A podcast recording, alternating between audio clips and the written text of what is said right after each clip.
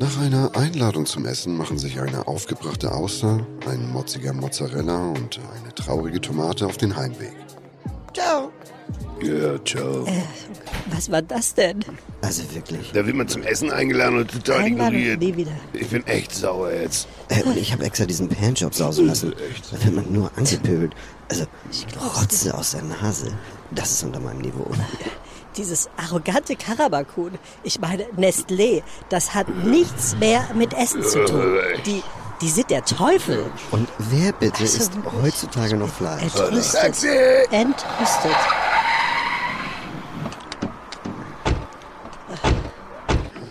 Aber zur Salatbar bitte. Was wollen wir da denn? Da legt doch heute David Baguette auf. Äh, Komm ich da überhaupt rein? Ach, du meinst wegen Salatbar?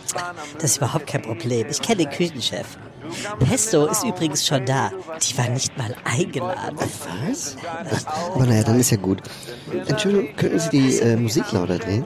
Den Song finde ich so cool. Du bist deswegen sexy.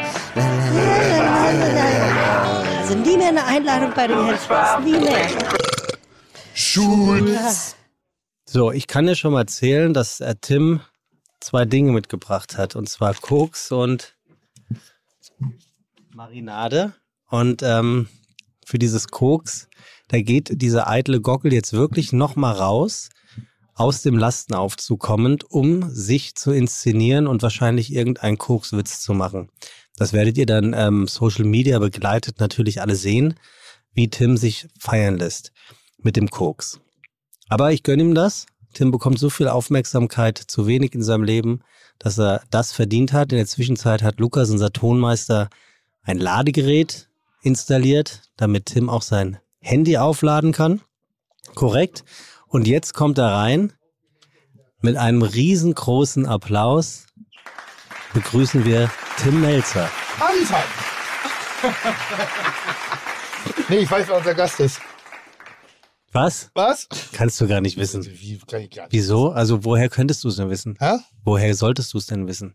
Äh, ist das jetzt eine ernst gemeinte Frage oder, ein, Naja, ein, so- so- oder, oder so eine. So, dass die Zuhörer und Zuhörerinnen uns immer noch abkaufen, dass du nicht weißt, wer unser Gast ist. ja, heute weiß ich wirklich, wer unser Gast ist. Äh, liegt aber daran, dass wir, äh, äh, dass dieser Mensch sehr oft angerufen hat und um Gnade, Entschuldigung äh, gebeten hat, gebettelt hat, muss man an der Stelle sagen, ob wir noch Freunde sind, ob er wirklich nochmal bei uns zu Gast sein darf und mich um was gebeten hat.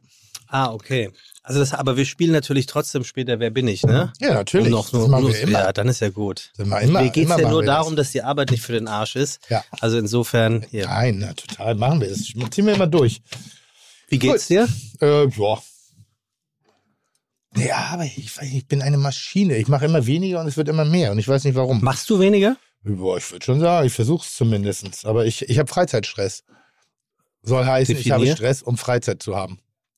Um Freizeit zu bekommen, um dir Ja, Freizeit zu genau. erkämpfen. Genau. Und wie, wie ist es um deinen Freizeithaushalt bestellt, prozentual? Wie viel Prozent Freizeit hast du aktuell? Und wie viel hättest du gerne? Boah, ich bin, ich bin wirklich in so einem krassen Alter gerade. weil Ich fühle mich wie ein Mhm. Was bist du, 20-Jähriger. 51? 51. Ich fühle mich wie ein 20-Jähriger. Ja. Der noch die ganze Welt kennenlernen darf, nur dass die Uhr langsam rückwärts tickt. Und äh, wenn ich entscheiden dürfte, hätte ich gerade 100% Freizeit.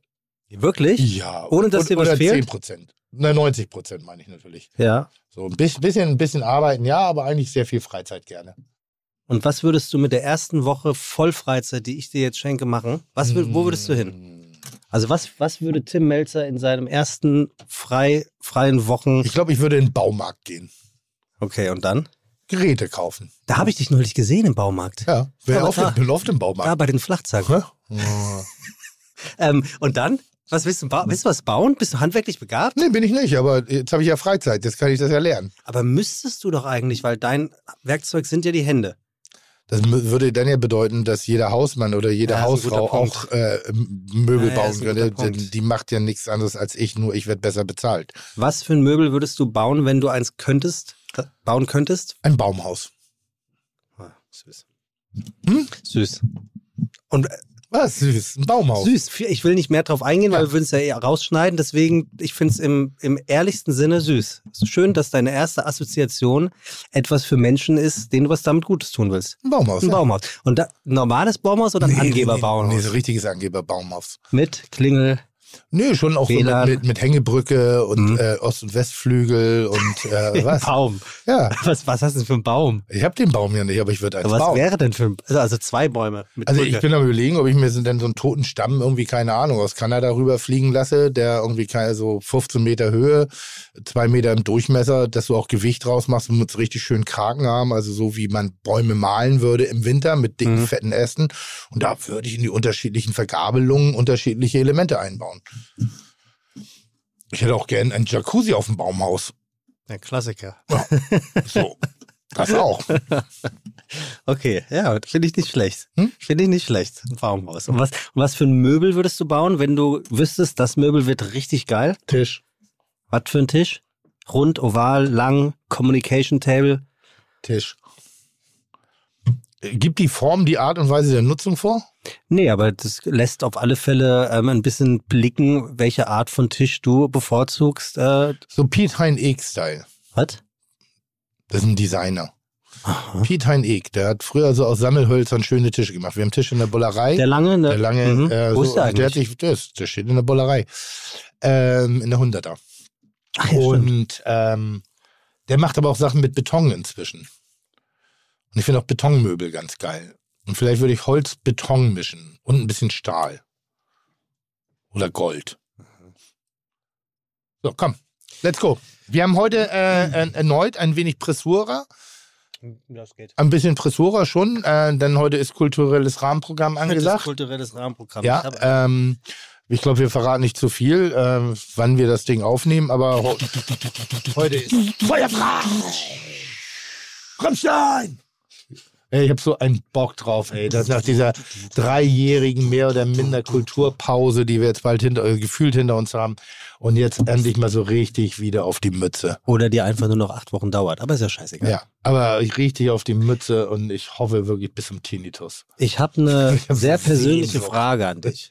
Ja, Die habe ich mir aufgeschrieben. Letztens wollte ich dich schon fragen, aber da bist du so Ja. schlecht gelaunt hier reingekommen. bin ich? Kannst du dir vorstellen, Immer. dass du Einfluss auf die Laune anderer Menschen haben Ich könntest? weiß es doch. Und wie ist das? Das ist Das nicht schön. wissen? Das ist nicht schön. Weil ihr habt ja auch keinen Einfluss auf meine Laune. Also die Menschen meinst du? Ich glaube, Laune kommt immer aus einem raus. Die gute Laune, die schlechte Laune. Aber Aber, man, du- man kann die Launen verstärken. Glaubst glaubst du, es macht einen Unterschied, was für eine Art von Persönlichkeit man ist? Also in deinem Fall jetzt eine Person des öffentlichen Lebens, die jeder kennt, die viele Angestellte hat und wo Leute vielleicht sich denken, ach, dann hat er halt die Laune und dann die nehme ich jetzt mal so an und hin, weil ich keinen Bock habe, dass ich in irgendeiner Art und Weise dann davon, weiß ich nicht was. Ja, müssen ja die Menschen in meinem Umfeld. Ich, weil ich habe ja, äh, ich kann eine ganze Menge, aber was ich nicht kann, sind meine Gefühle kontrollieren. Und äh, das ist ja auch ein Part of my game. Äh, in den Medien ähm, gibt sehr viele Leute. Ich, ich bin ja nicht im Fernsehen, weil ich so kompetent bin, so wahnsinnig gut aussehe oder so schöne weiße Zähne habe oder so, so toll formulieren kann oder einen gebildeten Wortwitz oder ähnliches. Sondern ich bin, wie ich bin. Und äh, das ist der Typ mit Ecken und Kanten, aber mit Herz der auf der Zunge, weißt du? So der Typ.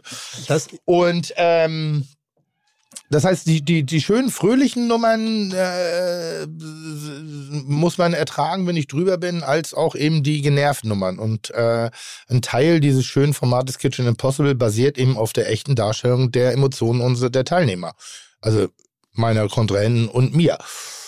Das führt hin und wieder mal, dass man sich verbal ein wenig verrennt. Da haben wir uns mal dazu entschieden, dass wir das auch zeigen. Und das gehört aber auch dazu, zum äh, Zulassen, in, in schwersten depressiven äh, fachlichen Momenten auch die Kamera noch anzulassen. Und eben nicht nur die schöne, heile Sonnenwelt mit Ringlicht, um die Falten aus der Fresse raus zu, zu, zu brennen, sondern äh, eher noch Schatten zu setzen, wenn Falten drin sind, um die zu vertiefen, Mhm. um das Düstere in uns Menschen auch ein bisschen darzustellen. und, Also ja, und ich weiß, dass ich, ich kann Leute verunsichern durch meine Stimmung. und wünschest du manchmal, das wäre anders? Ja. Also, dass die, dass der oder die gegenüber von dir sagen würde, ey Tim, so nicht? Nee, ich würde einfach sagen, ja, so ja. Und du bist trotzdem cool. Ah, aber du verunsicherst die Leute, sagst du ja Ja, gerade. aber will ich ja nicht.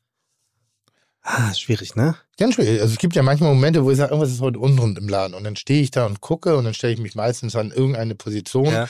und bin auch nur in meinen Gedanken versunken und denke nach und äh, habe, glaube ich, relativ oft Resting Bitch Face. Das ist ein Off-Resting. Hast du gesagt? Was für ein Face? Resting Bitch Face. Resting Bit. Bit. Also, dass ich so ein bisschen hm, aussehe, aber ich bin gar nicht, hm, sondern ich bin aber nur mit mir beschäftigt und dann merke ich, dass die Leute so auf einmal anfangen, ein bisschen auf Distanz zu gehen und das dann, dann merke ich, oh, die Stimmung kippt gerade, woran liegt? Ah, ich bin's. Mhm. Und dann muss ich mich halt zwingen, eine andere Stimmung nach außen zu tragen, obwohl ich vielleicht innerlich anders bin und das manchmal anstrengend. Aber ich mache es ja nicht, ich transportiere nicht meine Stimmung, um andere Leute in irgendein ein Loch reinzubringen. Man, man ist so. Aber du hast eine Art von Machtgefüge an dir in den Stimmungen, oder? Unabsichtlich. Aber ja. Aber du weißt das. Ja? Und ich, Ah, ich und ich nutze es vor. nicht. Du nutzt es nicht? Nee, ich bin ja hypersensibel. Nur wenn du dich mit mir anlegst. Das ist ja was anderes. Ja. Das ist ja was anderes. Ich, Also wenn du in den Ringkampf steigst, dann musst du auch gegen aushalten können. ja, das weiß ich. Aber wenn ich, wenn, wenn, wenn ich jetzt aber schlechte Laune habe, ich, ich, ich hab, das, das, das, für ein blödes Beispiel, momentan geht bei Reisen so viel schief. So, Reisen ist gerade Pain in the ass. Ich weiß nicht, wie viel Zeit ich auf dem Rollfeld verbracht habe, weil irgendein Gerät nicht da ist, weil irgendein Koffer noch nicht ein- oder ausgeladen worden ist, weil Bodenpersonal nicht da ist. Und wem kann man jetzt den Vorwurf machen? Ich weiß genau, was du meinst. Das funktioniert nicht. Du kannst nicht dem Bodenpersonal, den Mitarbeitern am Flughafen, das bringt nichts den Sicherheitsleuten am Sicherheitscheck zu sagen, wie scheiße das organisiert ist. Die sind genauso Das ist genauso, wie du nicht dem Pizzamann sagen kannst, dass ihn, dass dir seine Preiserhöhung auf den Sack geht. Ja, Er oder, oder der Lieferant, das hat aber lange gedauert, weil kein Pizzalieferant fährt freiwillig nochmal dreimal in der Stadt rum Ja. und guckt sich die Alsterfontäne an, sondern die fahren von A nach B auf direktem Weg. Davon leben die. Also macht es keinen Sinn, diesen Menschen anzuscheißen. Detail aber nicht. Klär das mit dem Geschäftsführer. So, das ist jetzt, ich sag mal, auf dem Flughafen und mit, mit Fluggesellschaften relativ schwierig. Aber lass nicht den Frust an den Leuten aus. Aber Flughafen ist schon krass gerade. Ja, brutal. also das ist wirklich. Brutal, aber umso mehr, ich hatte neulich, hart. äh, ich glaube, Herr Hermann, Her- Hermann Heinzmann, oh jetzt, jetzt, ich habe mir extra den Namen notiert, ich habe es gerade nicht dabei, er hat neulich mit Bravour reagiert auf eine Situation, ich habe einen Flieger verpasst und hat mit einer Engelsgeduld es geschafft, dass ich auf einen Folgeflieger kam und, äh, und parallel eben auch die anderen Fluggäste wirklich sehr, sehr, sehr gut bedient. Ein Mann am Was ich auch Flughafen. meine, ja, wo ich dann aber auch sage, schaut, Jungs und Mädels, die sich im Dienstleistungsgewerbe befinden, also die Kontakt haben zu Kunden, versteht auch, warum Kunden manchmal hilflos sind oder Gäste manchmal Mhm. hilflos sind und übertrieben, äh, äh, ich sag mal, fordernd reagieren.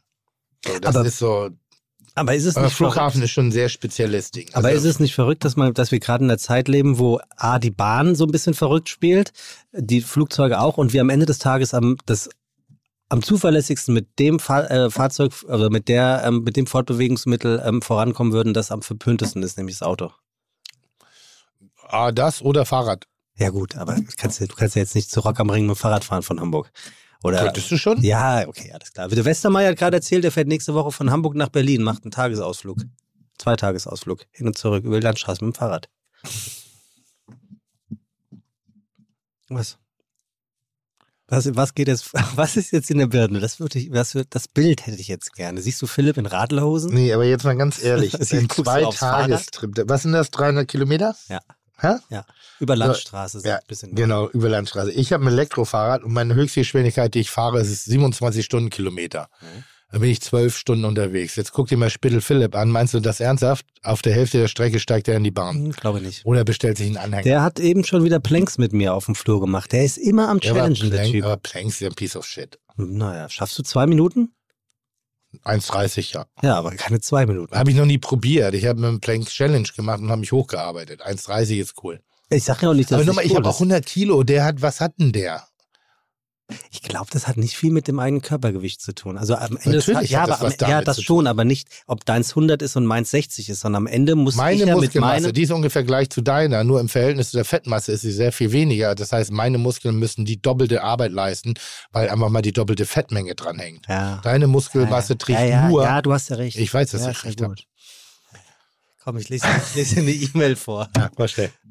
Erinnerst du dich natürlich, Natürlich. an OMR-Festival und ähm, Ja. da gab es doch einen Mann, der gefragt hat, wie ein Wein aus Folge 20 hieß, Ja, woraufhin wir keine wirkliche Antwort hatten. Der hat sich da mal gemeldet. okay, gut. Ähm, Der hat sich das angehört. Ey, Respekt an jeden Einzelnen, der sich diese Folge angetan Ne, hat. die, die Meinungen sind ja tatsächlich 50-50. Na, die sind schon 90-10. Übrigens, Du nee, hast nur eine Eigenschaft, aus 10% positiven 50 zu machen. ist aber auch eine schöne Eigenschaft, oder? Ist sehr schön. Das ist ein bisschen wie Klassenfahrt. So die Geschichten von der Klassenfahrt sind selten lang, äh, interessant Ja. für Leute, die nicht dabei waren. Definitiv. Und so war auch Da das Festival. Also nicht das Festival, unser Event. Ja. Dabei sein war ja noch ganz okay, aber, äh, ähm, aber am Radio sozusagen. Wo, weil, wie sagt man eigentlich? Wo, man hört am Radio Podcast oder wo hört man das? An den Lautsprechern? Das ist ein blödes Wort. Frage. Ja, Sehr gut. Okay, war auf dem Anstell. Ich fand auch, dass du echt viel geschrien hast. Ja, warum auch? Warum? Weißt du auch, warum ich geschrien habe? Weil wir hatten ja keinen kein Backvoice. Wir, ich, wir haben uns ja nicht verstanden. Und meine Sorge war Wir wirklich. verstehen uns seit drei Jahren. Ja, das war, der war gut. Meine Sorge war, dass du mich nicht hörst auf dieser riesen Bühne. Meine Hoffnung war, dass ich dich nicht höre. Ja, und Aber das aus ist so dem, geil, ne? und Das aus dieselbe Grund, Geschichte, aber einfach zwei komplett unterschiedliche. Betrachtungen. Bei dir schön. ist es eine Sorge, bei mir ist es eine Hoffnung. Ja, ist doch gewesen. gut. Aber Ja. auch Sorge und Hoffnung gehören ja irgendwie auch zusammen. Also pass auf. Lustigerweise, der Gast, der heute hier ist, Mhm. Habe ich, hab ich was ähm, aus dem Interview rausgeholt. Herr X, Herr Y, Sie haben gerade Radio auf der Bühne gemacht und zwei Stunden fast pausenlos geredet. Wie anstrengend ist das? Daraufhin sagte unser heutiger Gast, worüber wir danach, glaube ich, auch sprachen, mich strengt das mehr an als im Studio, weil ich denke, die Leute haben bei so etwas eine bestimmte Erwartungshaltung. Und im Studio kann man, da, dadurch, dass wir eben nicht live senden und alleine sind, immer ein bisschen schneiden und wir haben unsere Privatsphäre und unseren privaten Raum.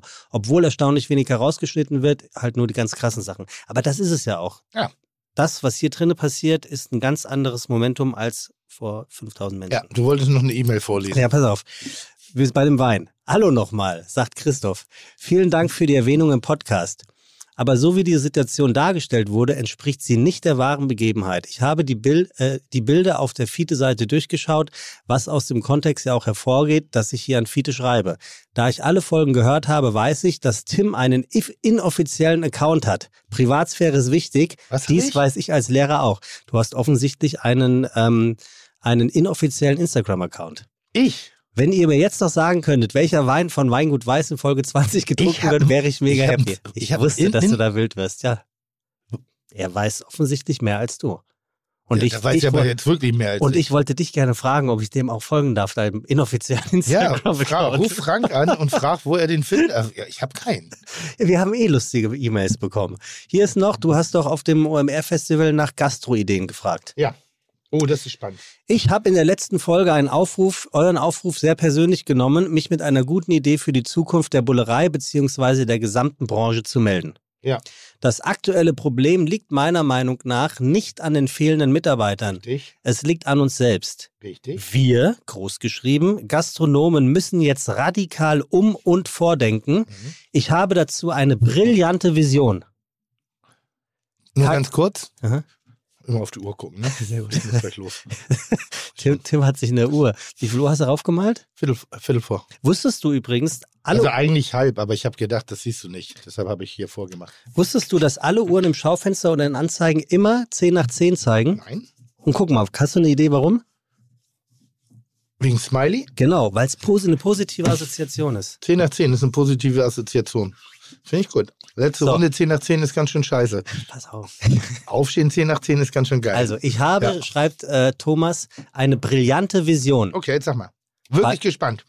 Bei Interesse einfach melden. Ah, gut. Kein Bock, hier alles zu schreiben. Nee, hat, er, hat er recht mit. Ist wirklich ein ganz spannender Prozess. Ich habe mich hier vor meine Mitarbeiter gestellt, habe gedacht, was wollen wir machen? Und äh, das irritiert viele Leute. Das heißt, wir, wir versuchen, sind gerade in so einem Ozean einer, einer, im Treibsand vieler Ideen und suchen gerade das rettende Ufer, um irgendwo anzusetzen, damit das Ganze passiert. Aber ich habe von vornherein gesagt, das wird ein langer, schwer oder, oder langer und auch manchmal schwieriger Prozess, um zu erkennen, wo man eigentlich hin will. Deshalb, äh, da würde ich mich definitiv melden bei den Männern. Ja? Ja. Okay. Der nimmt es jetzt in, Ja, ich nehme mich. in Nein, Bar das ist toll. zu, in, Wie gut. sagt man, der nimmt das jetzt, also der glaubt das. Ja. Also wenn Ich hab Haupt, die Nummer. Hauptsache, er sagt jetzt nicht irgendwie, ich muss irgendwie, keine Ahnung, Spaghetti mit Pizza kombinieren. Nee, ich habe natürlich die Nummer von ihm. ja, das ist cool. Also, äh. Thomas, hiermit ist das klar. So, wer bin ich? So, Unser gut. heutiger Gast hat das Studium der Medienwissenschaften abgebrochen. Natürlich. Er kann mit Leidenschaft lieben und mit Leidenschaft verachten. Er hat mal zwei Wochen in seinem Ford Fiesta gelebt, angeblich. Mhm. Halb Deutschland will mit ihm ein Bier trinken, angeblich. Er will in diesem Jahr kein Alkohol trinken, angeblich. Und der Gast ist noch nicht da, kriege ich gerade aus der Redaktion Mhm, mhm. gesagt. Er hat sich während des Lockdowns einen Hund geholt. Mhm. Der gibt ihm eine Struktur, morgens durch den Grünewald nicht äh, zu laufen, nicht. Hä? Hä? Achso, morgens durch den Grünwald zu laufen, was nicht einfach ist, wenn man jahrelang das Nachtleben gewohnt war. Mhm. Ah, du weißt ja, wer es ist, doch witzlos. Nee, ist gut. Wieso? Meinst du, ist irgendwas, was du noch nicht über ihn weißt? Oder vielleicht ist ja ich finde das wahnsinnig spannend. Wirklich. Er hat diese norddeutsche Seite in sich. Ja. Tagelang zurückziehen und mit niemandem sprechen. Kann, könntest du sowas? Ich, äh, ich, also ich kann es momentan nicht, aber ich könnte es, ja. Was machst denn du zu Hause, wenn du deine Ruhe haben willst? Hast du einen, einen Raum, wo du dich zurückziehst und dann Musik hören. Musik? Also ich koche ganz gerne Musik und malen. Ach, ich habe mich heute gefragt, ob du schon mal nackt gekocht hast. Weil ich habe im Radio gehört, dass ähm, viele äh, Stars, unter anderem Robbie Williams oder die Sängerin von den Bengals, Bagels, Mhm. Nackt einsingen im Tonstudio, wenn sie richtig harte Feelings rüberbringen wollen und wohl mehr Leidenschaft. Und da habe ich mich auf dem Weg hierher gefragt, ob du schon mal nackt gekocht hast. Ob das ein Ding ist vielleicht. Oh nee, äh, es liegt aber auch daran, dass ich jetzt mich nackt nicht so attraktiv finde. Oh, du hast einen schönen Hintern. Einen schönen Hintern, aber den sehe ich ja nicht. Aber ich stelle mir Der, vor, der ist ja nur für euch. ich, ich, Der, ich, das, das Schönste an mir ist ja nur für euch. Das sind meine Augen und das ist mein Hintern. Den Rest muss ich Können, ertragen. können wir das bitte zitieren? ähm, aber es ist ja auch, auch eigentlich idiotisch, nackt zu kochen, wenn dir das Fett auf die Haut spritzt oder so, sonst wohin. Ja, aber es, also ich kann mir schon vorstellen, dass es, äh, also was, was ich ja manchmal ganz gerne, also auch, auch wirklich cool finde, ist nackt draußen sein, also so nach Sauna und so ein Kram. Mhm. So, und dann äh, mache ich das aber wirklich nur, wenn kein anderer auch da in dem, in dem Bereich ist, weil ich muss die, äh, ich äh, muss nicht jeder ertragen. Ja, und du bist eine persönlich, Person des öffentlichen Lebens. Stell dir mal vor, es wird ein Foto davon gemacht. Nur was dann? Und das wird dann veröffentlicht. Und was dann? Wäre dir das nicht unangenehm? Nee, warum sollte? Bist du so ähm, äh, genanzfrei? Was solche Sachen angeht, ja, hat ja Mhm. nichts mit Kompetenz oder sonstigen zu tun, es hat ja eher was damit zu tun, das ist so, das hat meine Mutter und mein Vater verkackt. Die haben das ja angerichtet. An, um im Kontext zu bleiben. ja. Angerichtet. Okay. Er mag die Podcasts vom Deutschlandfunk sehr gerne Mhm. zum Schlafen gehen. Er ist Liedermacher und Moderator. Moderator? Bei Amazon steht über ihn Realromantiker, Poet und Entertainer. Finde ich eigentlich eine Ja, nicht untreffende. Ja, ja, ja, oder? finde ich gut. Realromantiker ist auch ein Wort, was ich sehr schön finde. Glaubst du, du weißt ja wirklich, wer es ist, Ja. ne? Glaubst du, der ist eitel? Unfassbar. Ja? Natürlich. Der sieht gar nicht so aus, als sei er eitel. Nur weil er hässlich ist, heißt er nicht, Nee, so er habe ich das, nein, so habe ich das nicht gemeint. Nein, ich, ich, ich meine es im, im wahrsten Sinne. Ich finde, er ist nicht einer, der, der irgendwie übermäßig viel in den Spiegel guckt, so wie Doch, du der, oder ich. Der hat so eine PC-Eitelkeit. Weil er, weil er, weil er, weil er ähm, etwas hat, was er darstellen muss in der Öffentlichkeit? Will? Will. Ist das eitel? Ja, finde ich schon. Könnte auch professionell sein. Ja, aber ich äh, hier weiß, wer es ist, würde ich sagen. Also er hat eine gute Eitelkeit. Nochmal, wir alle haben eine Eitelkeit. Klar, jeder Mensch also der Bühne, der Eitelkeit jeder Mensch. Nochmal, ist Eitelkeit ja, was Schlechtes? Nö. Nein, Eben. überhaupt nicht. Eben. Nein, nein, Eben. nein, nur eine Eitelkeit äh, im, im, im Vergleich, das hat was Schlechtes. Ich bin hübscher, besser, schöner, geiler, das ist schlecht. Ja. Aber sich zu mögen oder Dinge zu mögen, die man tut oder, oder Teile von sich, zu- das ist richtig geil. Finde ich auch. Also, Realromantiker, Poet und Entertainer. Er Ja. sagt über sich selbst, meine Kunst ist ja, dass ich nicht irgendetwas ablese, das ist wirklich schön, sondern meiner persönlich, von meiner Persönlichkeit mit einbringe. Ja. Wenn die mal angekratzt ist, dann merkt man das. Und das finde ich super interessant, weil ich habe mich schon oft gefragt, ob das jetzt irgendein großer Sänger, Sängerin ist oder meinetwegen auch du als Koch. Du musst ja auch abliefern, wenn du scheiß gelaunt bist. Hatte ich gestern gerade. Und vor, vor Kamera oder vor Menschen abliefern? vor Kamera. Vor Kamera. Und dann, was machst du?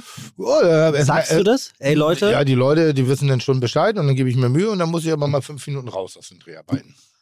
Da war mir das mal, habe ich gesagt, ich brauche mal fünf Minuten Pause, weil ich gemerkt habe, dass ich. Aber jetzt stell dir mal vor, du bist vor 50.000 Leuten im Stadion und musst singen oder performen. Dann habe ich immer noch die Texte und die Musik und hinter der ich mich verstecken kann. Ah, ja, ist gut. Aber die Persönlichkeit kommt ja eigentlich in den Zwischenansagen durch. Also Ja. gerade bei unserem nächsten Kontrahenten. Äh, nächsten, äh, wie heißt denn das hier? Äh, äh, Gast. Gast. Gast, Dankeschön. Ja. Bei unserem nächsten Gast. Da ist ja die Musik oder ähnliches. Du musst nicht wegen der Musik zu ihm hingehen, du kannst es, sondern es ist ein Gesamtpaket. Ja, ich weiß, ja, ja, das stimmt. Ja. Ähm, Boah, ich bin echt gut heute. ja, du bist heute. Dreimal stimmt schon von Du gehört. bist richtig auf Zack. Er hatte mal eine Radiosendung mit Joko Winterscheid, das wusste ich gar nicht. Namens Radio? 16 und 2. Wusste ich auch nicht. Lustig, ne? Das wusste ich auch nicht. Und, und im Prinzip hat sein jetziger Podcast-Partner äh, hatte vorher etwas mit Klaas zusammen. Und die haben quasi getauscht. Der eine ist mit Joko zusammengekommen und der andere ist mit dem anderen zusammengekommen. Krass. Lustig, ne? Ja, Also wusste ich auch nicht. wusste ich auch nicht. Ähm, er hatte mal eine Sendung 2009 beim NTR, die irgendwann aufhörte. Nach Aussage des Moderators, also unserem Gast, hat der Sender nicht weiter, sich nicht weiter bei ihm gemeldet. Und ähm, dann sagte er sich, naja, ich gehe davon aus, dass wohl keine weiteren Folgen mehr produziert werden. Das passiert auch oft. Ich muss ein bisschen ausdehnen, der Gast ist noch Ja. nicht da. Das passiert oft, ne? Dass äh, man dreht was, man macht was und man hört einfach nichts mehr. In deiner Welt nicht. Ja, doch, ich überlege gerade. Nee, was immer so ist, was ich auch überhaupt nicht ab kann und deshalb wirklich manchmal sehr wirsch, oder unwirsch heißt es, glaube ich, Mhm, sehr unwirsch mit, mit, mit Menschen. Wenn ich sage, sagt mir einfach nein, das ist okay. Ich komme ich komm mit einem Nein klar. So, und worauf ich nicht wieder klar, worauf ich nicht klar komme, ist, ja, nee, also es war richtig gut. Das war ganz toll. Aber wir haben uns entschieden, dass das äh, inhaltlich und wir haben da jetzt gerade keinen Sendeplatz oder wir haben Disney oder ähm, nee, und wir wollen das noch ein bisschen weiterentwickeln. Also, ja oder nein, das ist cool. Ja ist geil, wir gehen mit dir den Weg. Das bedeutet auch mit Haut und Haaren oder nein bedeutet, wir gehen den Weg nicht mit dir und das ist auch okay. Ich habe das beim NDR auch erfahren. Äh, mit meiner wöchentlichen Kochsendung haben wir mit, glaube ich, 30, 40 Folgen angefangen oder so im Signing, also in der Vertragsunterschrift. Und das eigentlich auf mehrere Jahre. Und ähm, nur wir haben die damit vertraglich die Anzahl der Sendungen nicht festgelegt, schön dumm. Und dann wurden die auf 20 reduziert, dann auf 12, dann auf 8, dann auf 6, dann auf eine andere Sendezeit, weil die Wiederholungen so erfolgreich waren, dass sie keinen Grund hatten, neue zu drehen. Und da war ich ein kleines Licht im Rad und dann habe ich gesagt, okay, dann halt nicht. Aber so, aber die haben nicht Nein gesagt. Und das passiert mir jetzt immer noch häufig, dass die auf, also jetzt, und das ist dann so, ob die denken, dass wir alle so eitel sind und so blöd sind, dass wir immer ja sagen, weil ich treffe jetzt hin und wieder Menschen aus diesem äh, Senderumfeld und die sagen, oh, das ist so krass, ich war immer für dich und so, wir müssen unbedingt mal was miteinander machen. aber das ist doch Und genau. die ärgern sich jetzt, dass Kitchen auf einem anderen Sender läuft, nämlich bei Vox, der sich getraut hat, äh, weil der Erfolg da ist. Aber hätten sie diese Sendung jemals umgesetzt? Never ever. Nein, das glaube ich. Never ever. Nicht in dieser Konsequenz, nicht in dieser Straightheit, nicht in der Sprache, nicht in dem Ding. Also ist es manchmal halt, es ist manchmal mühselig. Aber, Aber, im Prinzip ja. sind wir bei der Eingangsfrage, ähm, als ich dich fragte, ob, ob deine Laune ähm, Einfluss auf die Menschen um dich herum haben könnte in Ja. ihren Entscheidungsfindungen oder Aussagen. ja, Du glaubst doch nicht im Ernst, dass irgendjemand ein, ein dir das, das Nein voller Imbrunst entgegen. aber warum nicht? Ich glaube, dass du nicht mal was dafür kannst, aber das ist, das ist das Päckchen, was du mit dir trägst und auf den Tisch, unweigerlich auf den Tisch stellst, wenn du diesen Raum be be betrittst, dass Leute dir erstmal vielleicht ein bisschen mehr nach dem Mund quatschen, als sie es bei jemand anders machen würden. ich, ich bin der, ich bin in der Nahrungskette derjenige, der bittet. Ja, in welcher Nahrungskette? Naja, ich möchte ja was von denen. Wenn, wenn es um ein Nein geht. So, ich möchte ja Ach, gerne okay, was von denen. Ich okay. möchte ja was, und warum, was aber ist schwer darin? erstmal wollten sie ja was von dir. Ja, aber was ist denn schwer? Also es ist ja auch kein Angriff gegen dich, sondern ich ich, verstehe glaube, es ist fast ein Dilemma. Ich möchte es nur offen sagen. Also, was ist denn am Nein oder was ist denn an einer, an einer Situation falsch? Das ist so, wenn ich so, nein, ich hasse dich, ich will mit dir nie wieder was zu tun haben. Das ist ein scheiß Nein. Das ist ein Scheiß. Aber ein Nein, diese Sendung hat so jetzt nicht funktioniert, wie wir uns das erhofft haben. Äh, wir überlegen uns gerade, was wir jetzt mit dir veranstalten und wahrscheinlich wird in den nächsten halben Jahren nicht stattfinden. Das ist doch straight. Dann kann ich doch entweder äh, äh, mich anbieten, kann kreativ in mich gehen und kann gucken, was ich anzubieten hätte. Mhm. Oder aber ich kann für mein Leben eine Entscheidung treffen, dass ich vielleicht jemanden habe, der mich dann doch noch gut findet oder doch noch eine andere Idee hat. Aber so, so, ich sag mal so, so, so wie so ein Buch in der, in der, aus der Bücherei sich auszuleihen und einfach zwei Jahre nicht zurückgeben, in der Hoffnung, dass kein anderer Oh, das, das Buch lesen darf. Ja, kostet Strafe, aber relativ wenig. Äh, nur damit kein anderer dieses Buch liest. Das halte ich für dumm. Ist richtig. Wenn das die Motivation ist. Ja, ist richtig. Also pass auf. Das äh, Ziel unseres heutigen Gastes war es nie, ein großer Fernsehstar zu werden. wie auch. Er möchte lieber unberechenbar bleiben. Wie im vergangenen Jahr am NDR, wo er eine Doku im Toll. Altenheim gedreht Eine hat. wunderschöne Doku. Schön, ne? Eine wunderschöne. Hat ihn den Grimme-Preis bekommen? Nee, Grimme-Preis hat er bekommen für ein anderes Format, glaube ich. Du könntest auch einen bekommen fürs grimmig gucken. Ja, lustig. Der, der, der war noch nicht mal Nee, in der Nähe. gar nichts. Der war noch nicht mal in der Nähe von nie-. Ah, der Nee. ist schlecht, ey. Früher war er eher ein ungesehener Talkshow-Gast. Ein ungesehener? Ein, ein ungern gesehener Talkshow-Gast. Kann ich nicht bestätigen, Kannst du dir vorstellen, warum es so sein könnte? weil er unberechenbar ist. Ja. Sein Weil, weil er dasselbe, wir, haben- wir sind sehr ähnlich in vielen Bereichen, nur dass er ganz deutlich Künstler ist und nicht halt Koch. und der kann bestimmt zwei Minuten plank. Und ich glaube, da haben wir uns never ever. Aber auch da haben wir uns kennengelernt äh, in der Talkshow. Ja? Ja. In welcher? Echt zu lange. Das Ach, Mann, Gelaber. guck. Ich hab keinen Bock mehr. Danke, zum es Thema dauert ihm zu lange, unberechenbar und vor allem, es dauert ihm zu lange. Kommt mit einer Dreiviertelstunde Verspätung und sagt, dauert mir zu lange. Das kann doch nicht sein. Ist das dein Outfit für den heutigen Abend? Was? Hallo, Timmy! Da ist er. Hallo. Sebastian, komm, wir klatschen Da, da ab, ist er. wie alte Proftbrüder. Na, ihr beiden, ihr habt ja auch schon rote Köpfe, ey. Was? Das ist euer, das ist euer, euer, euer Haus- und Hoffotograf, der hier in der Ecke steht. Nee, das ist unser. Hier, so der Außenhof-Dealer. Oh, das gute Zeug hat er gebracht. Ja, Verstehe. ist aber nur Speed. Ist aber nur, ach so, Ist schade. nur Speed. Ja? Ich dachte, das ist Crystal Meth. Das ist ja meine. Nein. Hey, wie schön, dass ich hier sein darf. Ja, wie- Ey, Olli, Hör auf ach so, wir, Doch, wir, ja noch, wir, wissen, mich, wir wissen ja noch gar nicht, wer hier ist. Du Ne? könntest häufiger hier sein und du hättest auch schon hier sein können vor gar nicht allzu langer Zeit. Im Nachhinein bin ich ganz froh, dass du nicht dabei warst. Ja, ich glaube, es wäre wär Perlen vor die Säule gewesen. Wenn wir beide zusammen sind, brauchen wir einen konzentrierten Raum, weil wir in Ruhe reden können und nicht noch andere Leute. Mit anderen Worten, Sebastian, du bist abgemeldet. Ich gehe. Ciao, schön. Ich habe frei. Das, das war's. So, ähm, also, ich lasse die Bombe kurz platzen. Olli Schulz sitzt endlich hier, nachdem er uns ja vor wenigen Wochen äh, versetzt hat, einfach aus rein egoistischen Medien, geilen Eitelkeitsgründen, höhere Einschaltquote, Ja, und vielen hunderttausend mehr Euro Effekt, wahrscheinlich, viele ne? hunderte Tausende Euro, die er da noch oben drauf bekommen hat, auf seine sowieso schon unverstemmten Gelder, die er äh, äh, mit seinen ausverkauften Touren, Platzverkäufen, Merch, Ohne äh, Podcast, Radiosendung, Grimme-Preis, äh, den er Ke- Kein Grimme-Preis, zweimal nominiert, nie und, gewonnen. und, und trotzdem dabei noch sowas wie äh, kredibil, also äh, independent rüberkommt. weil vieles bei mir im Gegensatz zu dir in die Hose kommt. Dankeschön. Aber die Hose geht, das ist so. sagen, Nee, die Hose kommt, kommt, geht bei dann ja, doch einiges. Auch, einiges. Aber es liegt einfach daran, so viele Sachen sind so brüchig bei mir, während du so ein Erfolgstyp über die Jahre geworden Ja, bist. so. Ich kann mal gleich zur Eröffnung sagen, Aber Erfolg macht auch einsam, weißt du? ich weiß, März 2000 und Also Olli Schulz. ja, Gut. richtig. Und wo? Ah, hallo. Ja, hallo. Herzlich willkommen bei Fiete Gastro, der auch kulinarische Podcast mit Tim Melzer und Sebastian E. Merget. Chuck, Digga, Props, Digga, ihr habt meinen Respekt. Ihr macht Digga, Mucke, Schicke, Mucke, oh, wie gut das schmeckt. Ja, Olli Schulz. Die Bombe hast du platzen lassen. War das Bo? Das war Bo. Bo macht das Intro für euch. Boah, aber sowas von. Geil. Nicht nur, der ist alles. Der ist alles Ja, sowieso. Legende, Hamburger Legende. Ich finde sowieso mal ganz kurz für Bo gesagt, ich habe gerade vor ein paar Tagen fünf Sterne und seine Solo-Sachen gehört. Das ist jemand, der meiner Meinung nach in meinem, in meinem Radius ein viel größerer Hamburger ist, als er vielleicht in der Popkultur dargestellt wird. Der hat richtig gute Sachen gemacht, richtig viel abgeliefert. Ich liebe seine Stimme, liebe seine Art. Toller Typ. Wir sind uns nur einmal begegnet. Da waren wir beide, glaube ich, mega stoned. Das ist 20 Jahre her. Ansonsten muss ich aber sagen, für den eine Lanze brechen. Echt ein, ein, ein Hamburger Unikat, was immer so doof gleich klingt, aber so ein echt für mich eine Institution. Ich Ja hoffe, auch. Mein Eindruck ist, dass bei Bo würde, würde äh, sehr viel präsenter sein, wenn er eitler wäre, auf, also im Sinne Mhm. von mehr die Ellbogen ausfährt. Der ist einfach wahnsinnig nett. Ja, Und wirklich. lieb. Der ist lieb. Ja, und der, und, Und aber es- ja, ich glaube, an der einen oder anderen Stelle ist er vielleicht auch ein bisschen zu, ähm, ich will nicht sagen faul, sondern er sagt, nee, dann können das auch andere machen. Er könnte bestimmt noch viel erfolgreicher mit. Deswegen sage ich ein anderes Wort als. Nein, nein, der Dass er an der einen, genau, aber, Ja, aber ich es glaube ist nicht, ihm manchmal nicht, zu nicht, blöd. Nicht, nicht erfolgsgeil. das meine ich. Das glaube ich es ist, ihm, auch. es ist ihm manchmal zu blöd zu sagen, was, dafür soll ich denn da hingehen? Also, das Ja. ist doch affig. Eine Sache, das, die ich mit ihm um, verbinde, die ich auch bei mir sehe. Ich bin manchmal zu faul. Ey, Olli, das hättest du, du hättest doch schon so viel weiter sein können. Es gibt so Leute im Medienbereich, die sagen, du hast doch jetzt schon eine eigene Samstagabendsendung, warum hast du denn damals nicht ein bisschen mehr gebissen und so.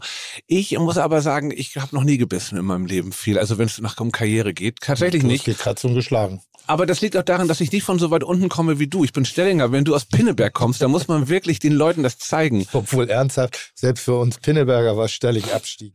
Also, Das ist ja Quatsch. Wir haben ja damals. Nix. Ich, ich, hör, ich bin ja abgemeldet, ich höre nur noch zu. Ach Quatsch, Sebastian. Ich höre nur noch zu. Also, Olli Schulz. hieß es bei uns immer, lieber leben in Relling als begraben in Stelling. Ist das so? Nein, habe ich mir gerade einfach. ist es Hast du gerade einfallen lassen? Egal, Da, da, da, da, da. egal ob Dom oder Messe, haut den Pinnebergern auf die Fresse. So, Äh, Olli Schulz, ja, das ist so einer, da muss man eigentlich gar nicht viel zu erklären. Die einen lieben ihn, die anderen vielleicht nicht so sehr und deshalb herzlich willkommen bei Fide Gastro. Schön, dass du da bist. Nee, nix da. So weit kommt es noch. Was wäre das denn bitte für eine Verschwendung, nicht zu erzählen, dass unser heutiger Gast schon mal zwei Wochen auf einer Tankstelle gelebt hat? Im Auto. In einem Ford Fiesta, Baujahr 1900, extrem runtergekommen. Oder dass unser heutiger Gast mal gesagt hat, dass er die Saufkultur zwar verachtet, in Fernsehsendungen aber dennoch besoffen aufgetreten ist, eben weil es perfekt gepasst hat. Sowas kann man einfach nicht liegen lassen. Apropos liegen geblieben, zurück zum Fiesta in der Tanke. Das war nämlich zu genau der Zeit, als er noch nicht ganz fidel zwischen Berlin und Hamburg pendeln konnte, weil sein Arzt eben nicht an der Spree, sondern an der Alster prognostiziert. Es war die Zeit, in der er noch keine Hallen gefüllt und unzählige Besucher und Besucherinnen unterhalten hat. Die Zeit ohne einen der erfolgreichsten Podcasts des Landes, angeblich ja sogar europaweit. Und natürlich auch die Zeit, in der er noch nicht so etwas wie die letzte Chance des irgendwie unangepassten, aber halt sehr reellen Fernsehmoderators geworden war. Kurz, Olli Schulz ging es auch mal nicht so gut. Aber, und da fängt es eben an, dass der Typ dann doch irgendwie anders, irgendwie cool ist. Denn das war mit Sicherheit kein Zustand, der ihn in den nächsten Kirchturm suchen ließ, um von dort zu hüpfen. Olli Schulz ist nämlich eher der Typ, der die Gleichung aufstellt. Niederlage, egal ob groß oder klein, ich umarme sie alle. Für irgendwas wird es schon gut sein. Na, und so war es dann ja auch. Man könnte fast sagen, The Rest is History oder History. Der erfolgreiche Podcast ist nun angeblich einer der erfolgreichsten der Welt. Aus Halligalli wurden Dokumentationen für die Öffentlich-Rechtlichen und abends geht's nicht mehr raus zum Trinken, sondern mit dem Hund Gassi. Ist Olli Schuss jetzt also seriös? Als er neulich nicht zu uns kommen konnte, wir gehen jetzt mal davon aus, dass er nicht ahnte, was er beim Live-Podcast von Fiete Gastro so alles verpassen würde. Als er also neulich nicht kommen konnte, hat er höchstpersönlich angerufen und fast schon peinlich berührt erklärt, dass das leider nichts wird. Er aber nun Wachs in unseren Podcast-Senden sei und nach dem nächsten Anruf spätestens 24 Stunden später da sei. Was auch wirklich stimmt. Gesagt, getan und somit begrüßen wir eine der spannendsten Persönlichkeiten, die die deutsche Medienlandschaft zu bieten hat bei Fiete Gastro und sagen schön, dass du da bist, Olli Schulz. Mensch, das ist aber echt ein schöner. Hast du den geschrieben, den Ja. Text? Wow. Ja, richtig rührend. Dankeschön. Ja. So viel Mühe würden wir uns nicht für einen Gast geben bei unserem Podcast. Das schon mal vorneweg. Habt ihr da manchmal Gäste? Selten, Ja, ne? wir hatten eine Zeit lang richtig oft Gäste da. Dann haben aber auch viele Leute sich beschwert, dass wir ähm, besser sind ohne Gäste, was tatsächlich auch tatsächlich stimmt. Ist ich so, ich ihr- bin auch kein guter Moderator. Ich quatsch immer dazwischen so oder auch bei Fragen stellen. Ich bin nicht der gemachte Journalist. Ja, auch das Verhältnis zwischen euch war, im, im, ich habe mir so zwei, drei angehört, da ist ja, Jan lässt ja immer ganz gerne dann den, den Intellektuellen raushängen, also Ja. hat die gut vorbereiteten Fragen mit Tiefgang und allem drum Mhm. und dran. Und du äh, musst immer damit glänzen, dass du nur drei Seiten von deinem Buch gelesen hast, weil Ja. du keine Zeit hattest, sich damit zu beschäftigen und stellst so, so, da ist so ein Unverhältnis. Naja, Jan bereitet sich nicht vor, er kann besser blenden als ich. Das mal ich ja. so. Das meinte Das, ich. das ist einfach ein Profi, der ist zweimal die Woche im, im, im Fernsehen, dann auch noch Podcast. Der kann das halt viel besser rüberbringen als Ja. ich. Ne? Ja, Jan, Jan, Jan hat eine Fähigkeit, die finde ich wirklich immer bemerkenswert und dann haben wir den Elefanten auch aus dem Raum. Äh, äh, einer? bitte? Ist doch kein Elefant im Raum. Ne, wir haben Olli Schulz hier zu Gast und wir reden gerade von einer anderen Elefant. Person. Das ist so, als wenn Ja. Joko gerade kommt und wir reden von Klaas oder ich komme rein. Ja, aber haben wir Jan gleich Hensler. abgearbeitet. Ich werde ja Bin immer durch. mal auf Jan Ich bin durch. Ach, du bist schon durch. Ich bin das schon war's. Ja, ja. Ja, wir, wir, wir haben gestern zusammen das erste Mal seit, glaube ich, zwei, drei Jahren im Studio zusammen gesessen, haben nämlich einen Podcast gemacht. Jan war in, in, in Berlin und wir waren tatsächlich, ich habe Jan, Jan wollte sich mit mir treffen. Geschäftlich. Und dann meinte, lass uns doch irgendwo essen gehen. Da habe ich gesagt, ja, wenn, aber Grill Royal, habe ich gesagt. Und dann musste er ins Grill Royal. Und Jan ist so doof gewesen, hat sich direkt an den Eingang gesetzt, sodass jeder, der ihn gesehen hat, also jeder Reingang ist ihn gesehen hat. Und dann saßen wir da. Und Jan, der das ja nie zugeben mag, hat dann am Ende des Abends geschrieben, aber echt ein guter Laden hier, gute Bedienung, freundliche Leute, kann man nichts gegen sagen. Gut, dass er es gesagt hat, weil dieses ist ja so, Das es ist gibt mir so zu affig. Dieses affige, wenn man seit so langer Zeit doch etabliert ist mit dem, was man tut, sich immer noch so, weil man denkt, man muss irgendwelchen Leuten das Gefühl geben, ich gehöre gar nicht dazu. Doch, ich gehe öfter mal in Läden essen, bezahle auch manchmal mehr Geld dafür. Das ist das Privileg, was ich vielleicht über die Jahre mir erarbeitet habe. Ansonsten kann ich mit wenig Sachen glänzen, habe keine Eigentümer oder sonst was. Aber, dass ich manchmal gut essen gehe und das mache ich auch gerne. Und ich habe auch keine Lust mehr dann vor Leuten, weil es auch irgendwann affig ist, immer zu sagen, ja, ich bin da reingegangen, aber ich fand das ja so uncool eigentlich. Oh. Nee, ich gehe da gerne rein, ich finde es geil, gut zu essen und so. Ich gehe auch in die Bullerei. weißt du, welche Leute ich wirklich hasse? Na? Menschen, die Fernsehen machen und sagen, äh, was machst du? Ich, weil ich gucke ja gar kein Fernsehen. Ja, das ist das Dümmste. Das ist so, wo ich sage, wie, wie, wie unfassbar, was für eine dumme Aussage. Ja. Willst du ein zu Treffen- dissen oder was? Nein, weil die sagen, Nee, aber ich kann Fernseh, das auch nicht- Fernseh gucken ist ja eigentlich was für, für passive Leute. Das heißt, sie sind nicht die Kreativen, anderen beschäftigen sich gar nicht damit. Aber ich mache Fernsehen, aber ich gucke es ja selber gar nicht, weil ich bin schon ein Level weiter. Ich bin schon dichter an Arte, Dreiser dran als alles andere. Es hängt aber auch schon wieder diese Aussage ein bisschen hinterher, weil ich finde nämlich, wenn Leute das sagen, sage ich, echt, du armes Schwein, willst du einen Fernseher von mir haben? Oder so. Ganz ehrlich, du hast keinen Fernseher. Also ich habe noch eine, eine alte Röhre unten im Keller. Weil, weil ich weiß nicht, was das für ein Vorteil ist, keinen Fernseher zu haben. Dann guckst du es auf dem Monitor oder du guckst gar nicht, liest nur Bücher, weil die Typen, die das sagen, die guckst du dir an und denkst, du bist kein Buchleser. Du erzählst das jetzt nur, weil das gerade so toll klingt. Inzwischen klingt es einfach nur noch doof, weil man irgendwie sich, aber das ist ja nun mal ein gesellschaftliches Ding, man möchte sich gerne individueller geben, als Ja, man wirklich ja. ist, weil im Endeffekt essen, fressen, scheißen und le le leben und lieben wir fast alle die gleichen Sachen, die gleichen Leidenschaften und führen das gleiche Leben und es ist manchmal hart, das als Mensch zu akzeptieren. Ich finde es halt auch krass, dass man einfach immer versucht, sich so sehr darüber zu definieren, mit wem man sich umgibt, wo man essen geht, was man isst, Ja. was man für Musik hört, in welche, in welche Theater man geht. Aber ich Mhm. habe, glaube ich, noch nie einen Menschen kennengelernt, der gesagt hat, ich war im Unsorgtheater. Was ich sehr bedauerlich finde, weil ich war im Un Un Unsorgtheater Ja. öfter mit meiner Oma damals, ne? Mit Oma Ja. Pauline waren wir öfter, äh, da war ich so acht, neun Jahre alt und da war noch, glaube ich, war es Henry Wahl oder irgend so eine Legende habe ich noch gesehen. Also Ja. ich kann mich nicht mehr dran erinnern. Ich glaube, Henry Wahl war es nicht, der ist schon in den 60, 70ern gestorben. Aber Edgar Bessen, Edgar Bessen habe ich noch gesehen im Unsorgtheater. Kennst du den noch, den. Schauspieler? Nein. Edgar, ach so, du bist ja gar nicht so bewandert. Ich finde das auch bedauerlich. Heidi Kabel kenne ich noch. Heidi Kabel natürlich noch. Das Ja, die kenn ich noch. Die alten Legenden gewesen. Wie heißt die Tochter von Heidi Kabel? Oh, das war Marian? Heidi Mahler. Heidi Ma- Stimmt, Maler. Maler mit Nachnamen, genau.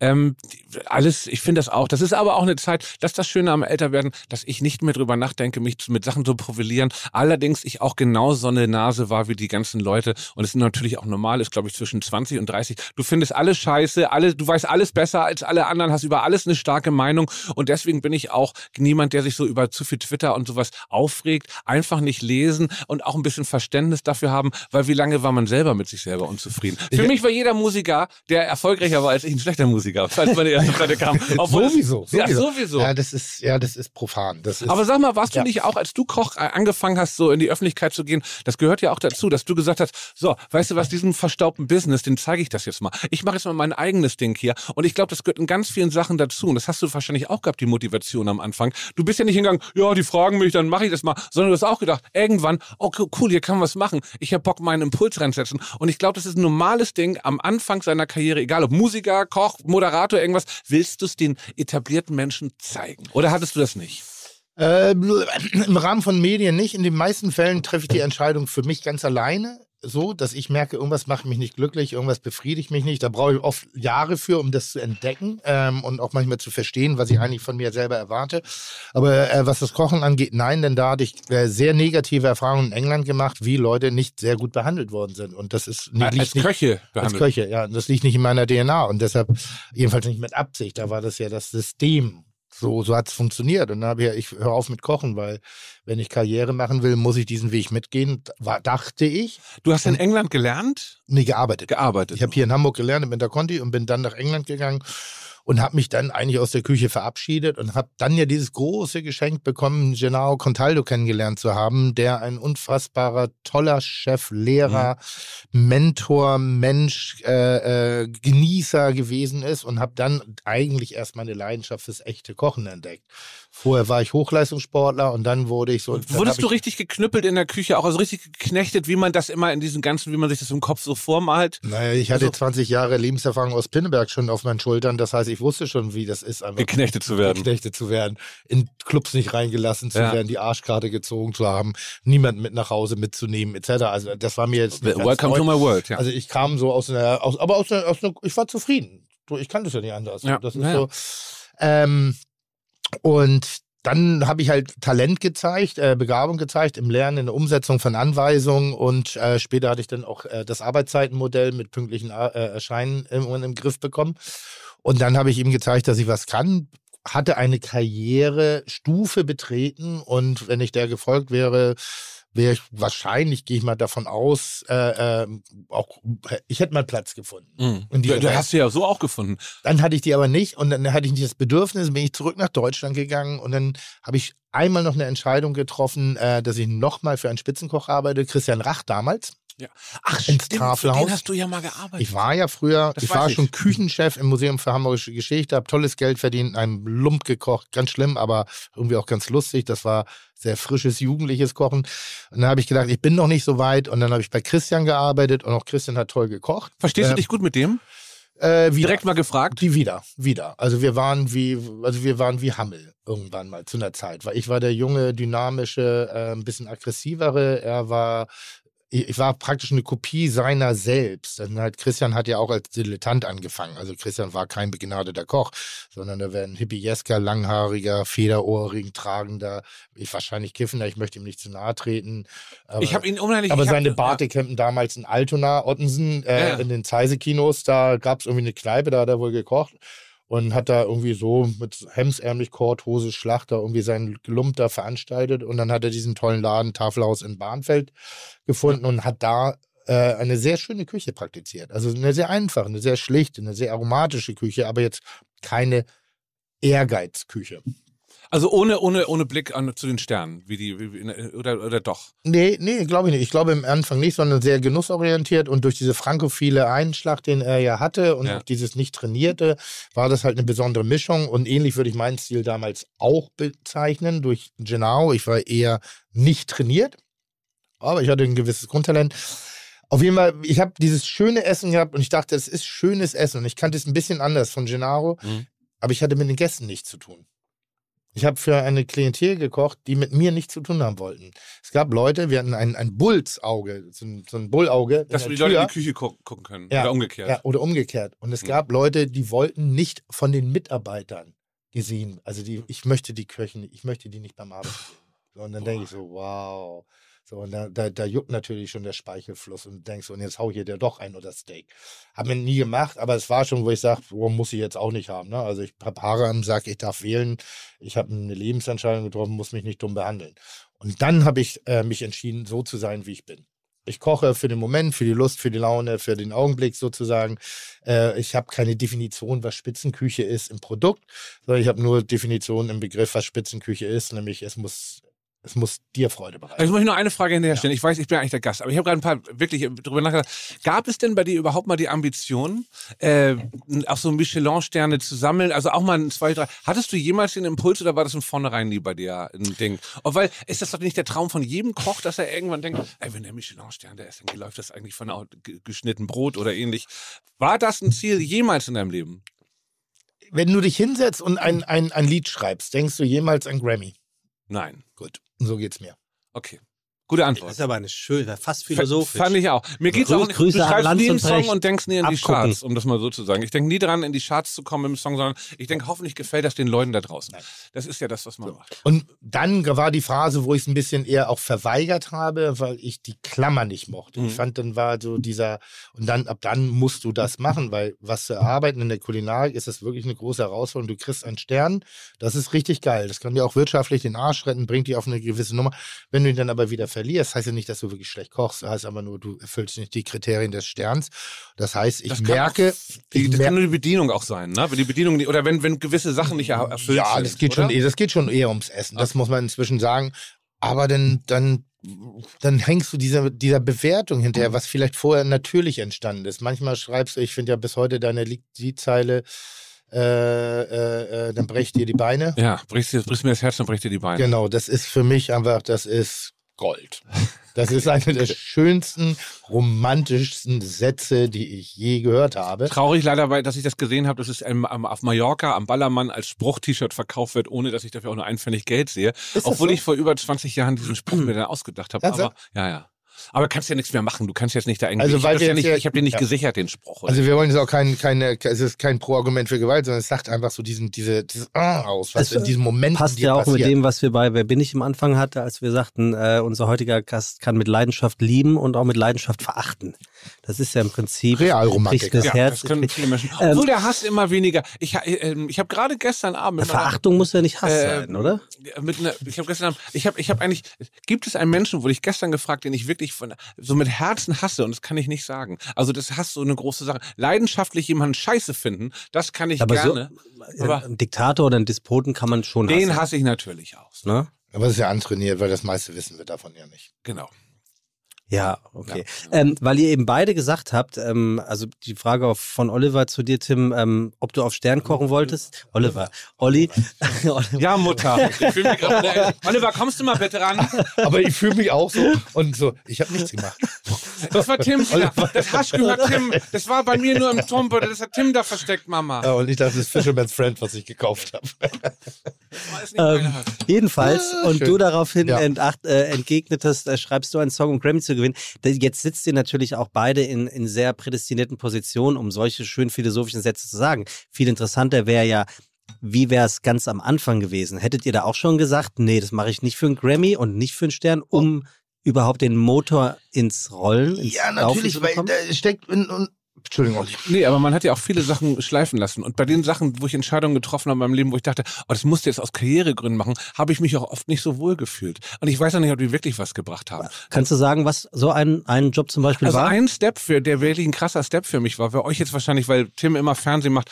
Ich habe ja 2002 kam meine erste Platte und ich habe ja bis 2009 sieben Jahre in kleinen Clubs gespielt und 2009 bin ich zu Sony gewechselt und dann kam das Angebot, du kannst bei Stefan Raab beim Bundesvision Song Contest mitmachen. Und ich war ein renommierter Indie-Rock-Liedermacher, der sein großes Maul immer hatte und sagt, alle die Videos Und bei machen. Sony gesigned.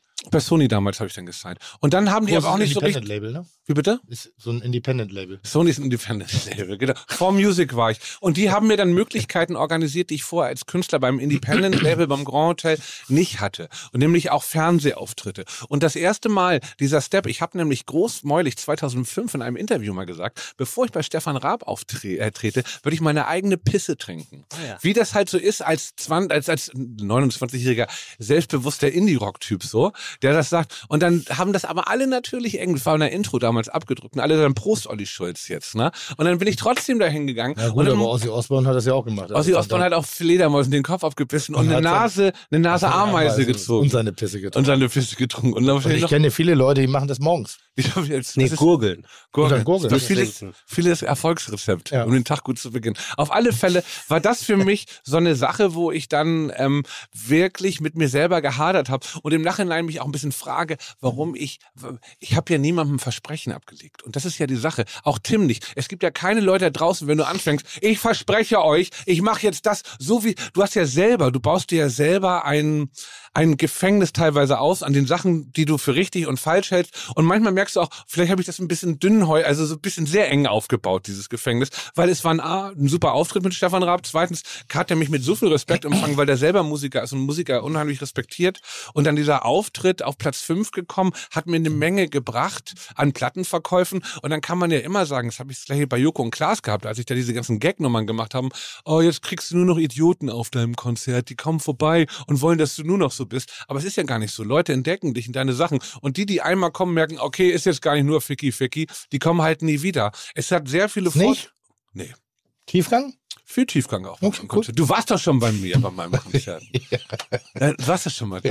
Da haben wir ein Riesending gemacht damals. Da habe ich auf der Bühne gesagt, wir verarschen heute alle. Wo war denn das? Welche Stadt war denn das? Äh? Köln. Köln. Ja. Und dann habe ich, habe ich mich von, das war der erste Auftritt von der Tour und habe dann mich von der Bühne schleppen lassen und habe so Gaga-Musik gemacht. Also nur noch so assoziative Texte. Dadaistisch schon. Da, da ist es. Und Tim hat das dann auf äh, Instagram das erste und so, letzte. ich erinnere mich. Das erste und Ja, letzte ja, Mal ja, Olli ja. Schulz, Dankeschön. Und das, das haben alle Und hab- geglaubt. Geglaubt. Oder ich habe Alle gesagt, ein, eine Legende geht. Weißt du, so irgendwas Ja, ja. habe ich geschrieben. traurig. Und dann hat Tim noch so einen Ausschnitt von dem Konzert. Und es haben wirklich ganz viele Leute geglaubt. Ist noch gar nicht so lange her. Die Geschichte ist nicht zu Ende erzählt. Das Geile ist, wir, hatten, wir waren zufällig in derselben Stadt, eben äh, äh, Beruf. Nee, das war in Düsseldorf. Boah, Das war in Düsseldorf. Düsseldorf. Einen Tag später hast du in Köln gespielt.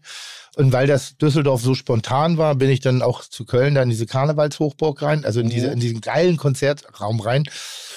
Und ähm, hatte der das gepostet nach Aufforderung von Olli. Olli hatte gesagt, bitte, wir machen jetzt alle einen Bad Taste äh, Ja, ja, äh. Post. Ja, ja. So, und ihr müsst das jetzt posten. Danach wieder Handys weg, aber jetzt bitte alle und kommentiert ruhig Scheiße und so. Und ich habe das gemacht. Und am nächsten Tag stand ich auf der Gästeliste. Unser Manager wollte mich nicht mehr reinlassen, weil, Weil ich so der- schlecht über Olli geschrieben habe. Ja, mein Manager hat nicht mitbekommen, dass es abgesprochen war, Wilko. Der hat das nicht mit, er wollte mich, wollte ihn nicht mehr reinlassen. Wir dachte, so gemein über Olli geschrieben. Hast du das über deinen zweiten Account gemacht bei Instagram? Ich habe keinen zweiten Account. Doch, wenn der unser Hörer das Ich sagt, dass du den hast, dann hast du einen scheiß Ich zweiten wirklich Account. keinen.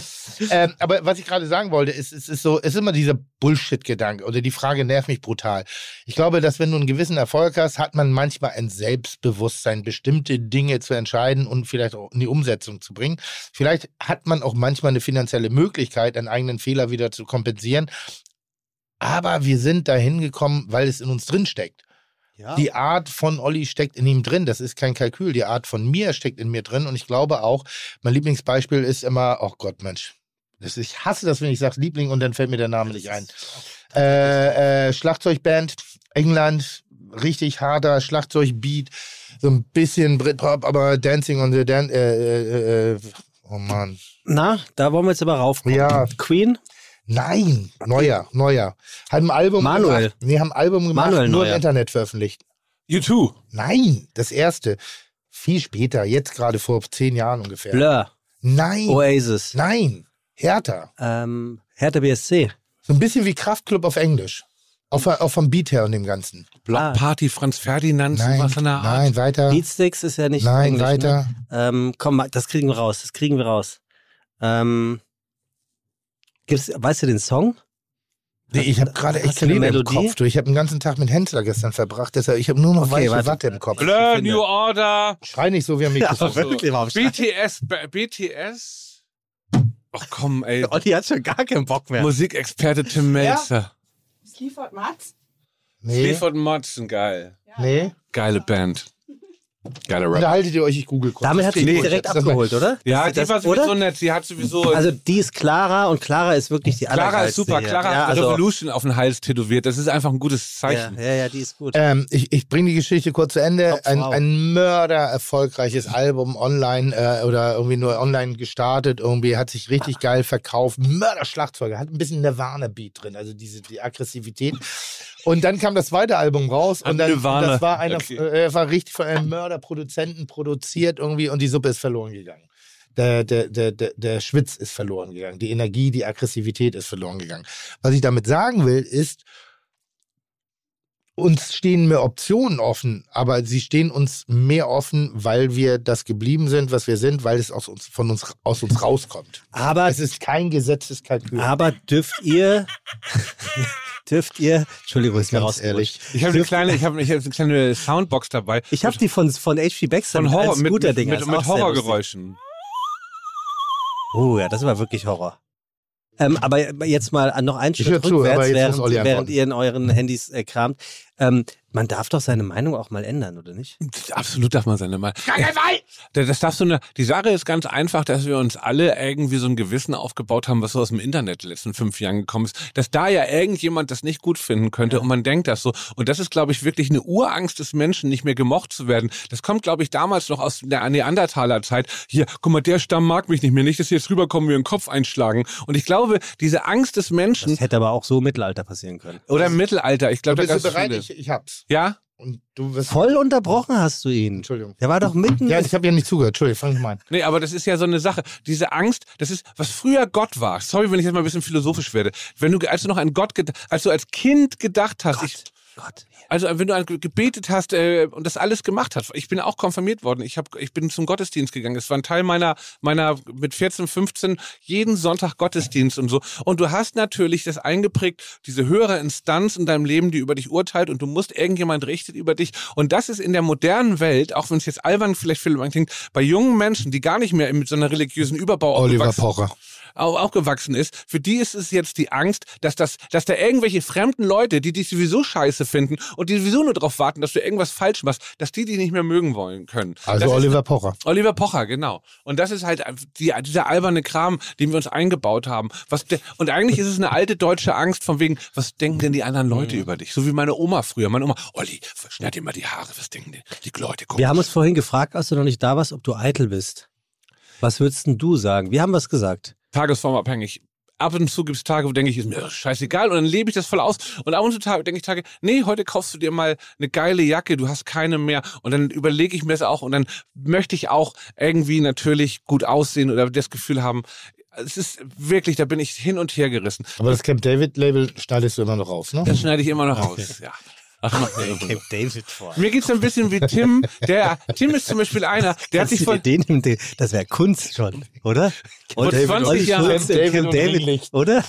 Vor 20 Jahren hat Tim sich mal für einen Look entschieden. Kurze Haare, Nazischnitt, schwarzes Hemd. Und das fährt er jetzt einfach jedes Jahr und fährt damit gut. Und das ist eine Sache für Männer, die modisch nicht so mutig sind. Die finden einen Look raus und für den entscheiden die sich denn. Das, das nennt sich übrigens French Rope. Wenn du nur fünf Sachen zu Hause hast, die alle immer fitten, also immer passen. Und das ist ist das, was du eigentlich fährst, den Look. Und damit fährst du gut. Ja. Versuche keine Experimente ja. mehr. Wollte ich nur gerade sagen, ich habe mich verändert in den letzten 20 Jahren. Es waren äh, ja, natürlich. Äh, Skinny Jeans und äh, T-Shirt mit Langarm, aber so übereinander. Ja, übereinander. Longsleeve und dann über ein T-Shirt. Und ich habe mir natürlich auch nochmal die Sachen mit Joko und dir bei Vox angeguckt. und es ist wirklich so, ich finde, dass Tim damals aussieht. Und ich weiß, du wirst es hier in der Sendung sagen, aber du siehst aus, als wenn du jeden Tag 10 Gramm Hasch geraucht ja. hast. Hast du gekifft früher? Nein, eben nicht. Du hast Augenringe wie Horst Tappert. Ja, aber in seiner Endphase, ganz ehrlich ehrlich. Das Lustige war, äh, lustig, ich habe nur noch äh, Augenring an einem Auge, ja. weil auf das andere Auge habe ich äh, in den vergangenen 20 Jahren mal so einen auf die Fresse gekriegt. Wirklich? Ja, dass die Schwellung dafür gesorgt hat, dass ich den Ring nicht, also die Augenringe nicht mehr habe. Und ich würde suche den, ich ich such den Typen ja. immer noch, weil das war umsonst.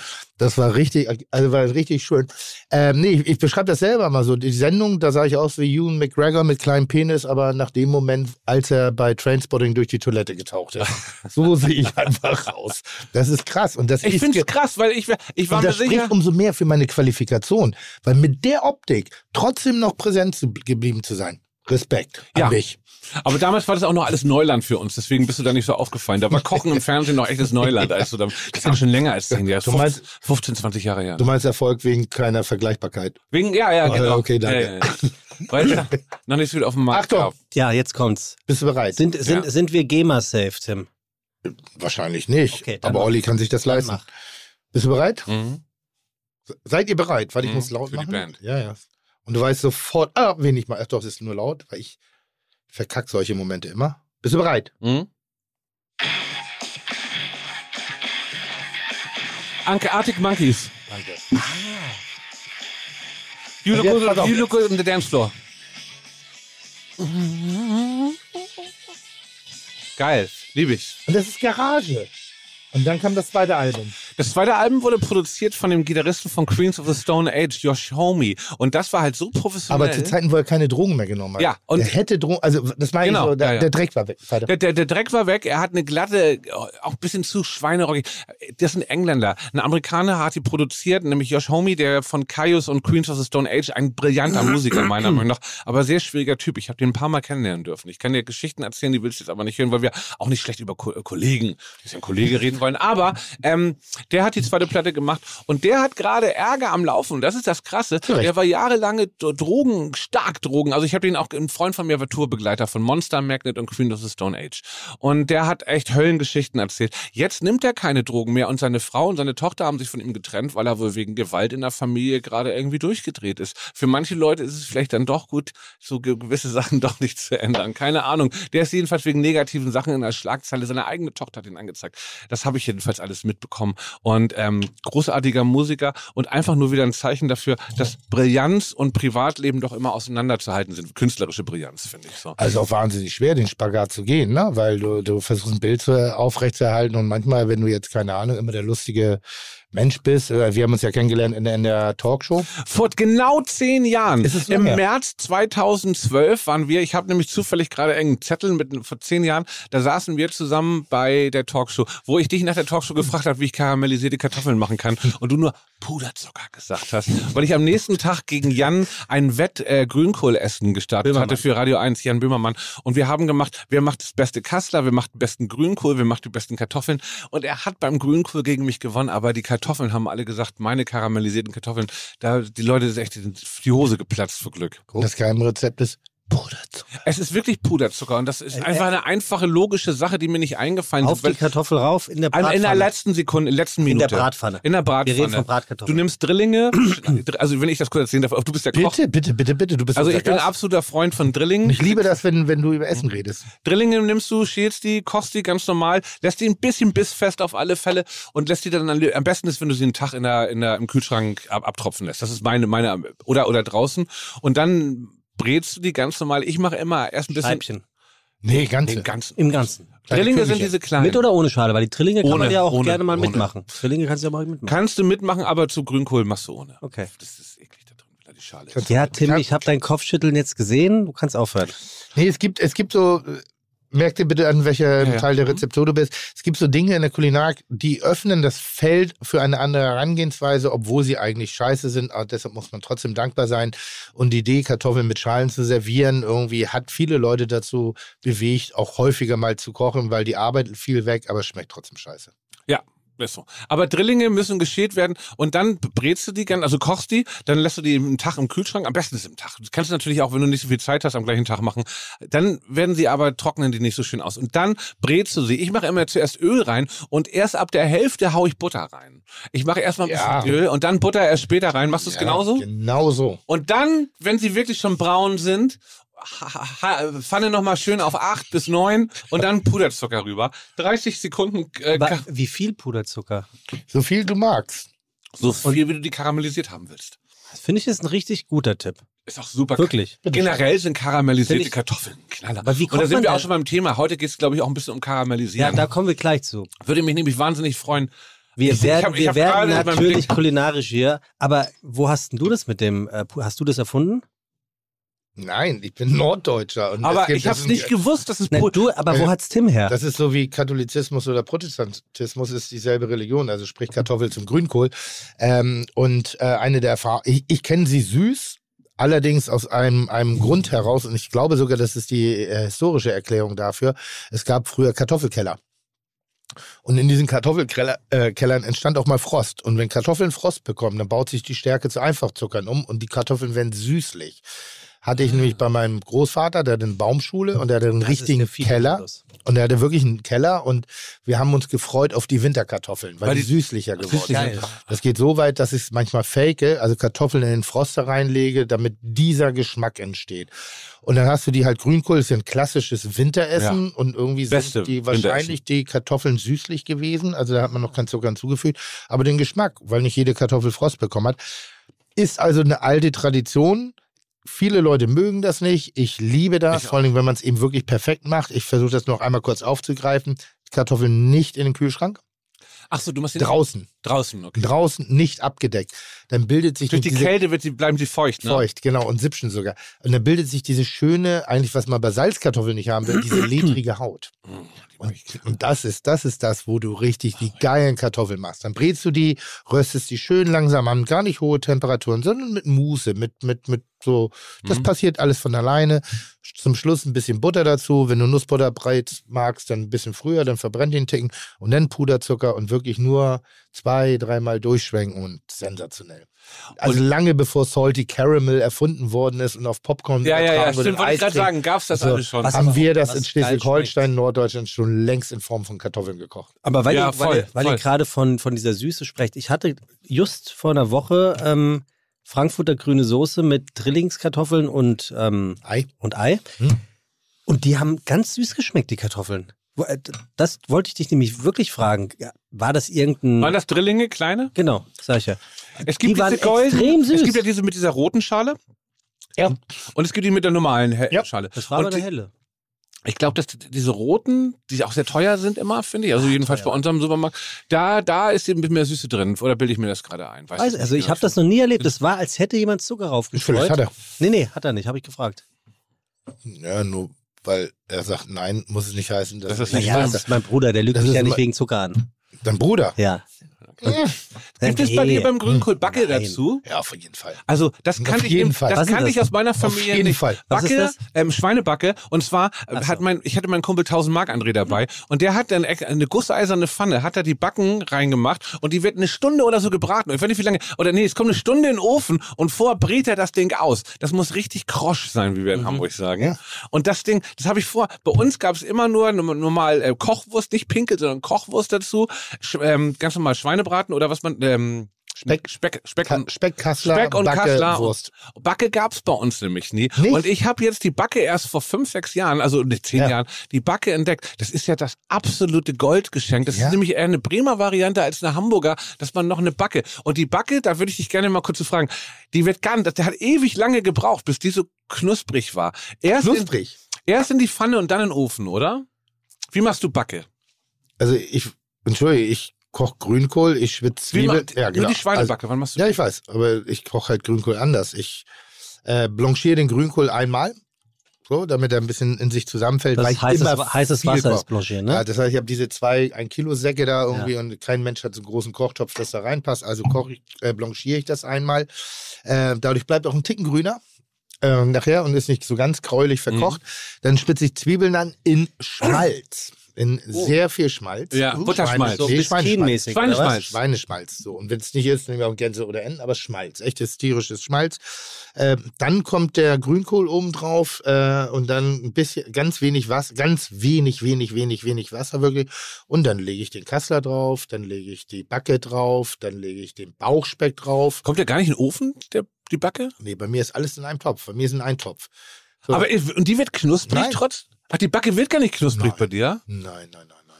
Das ist ein Kochgericht. Für mich ist Grünkohl Kochgericht. So, das ist ja so, ich habe einen Topf, warum soll ich jetzt noch einen Ofen anmachen? Ich bin Pragmatiker, ich muss ja auch an Abverstecken denken. ja. Und meistens am Grünkohl essen hast du ja auch leicht an Kleben wegen der, wegen der Schnäpse. Ja. Und dann denke ich so, oh, ein Topf reicht doch echt.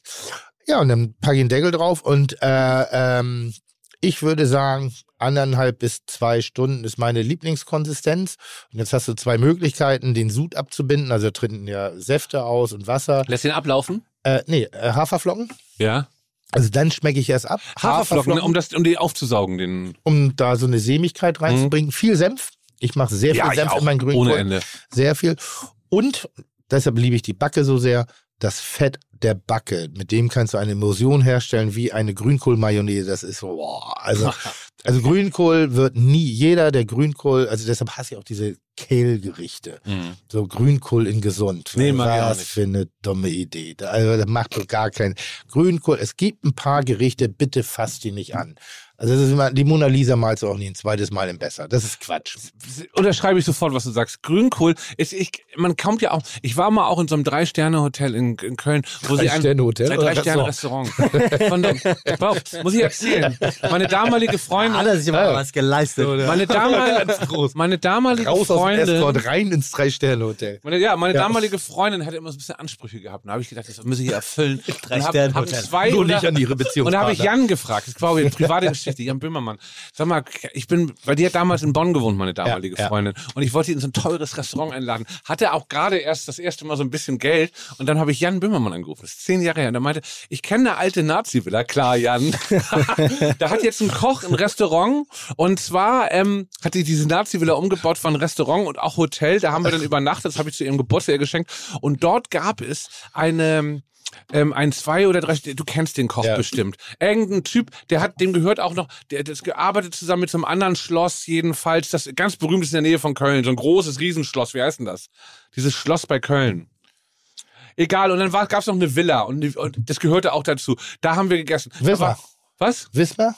Nee, in, in Köln. In Köln war Arctic das. Monkeys hieß das. Warte mal ganz kurz. Benzberg?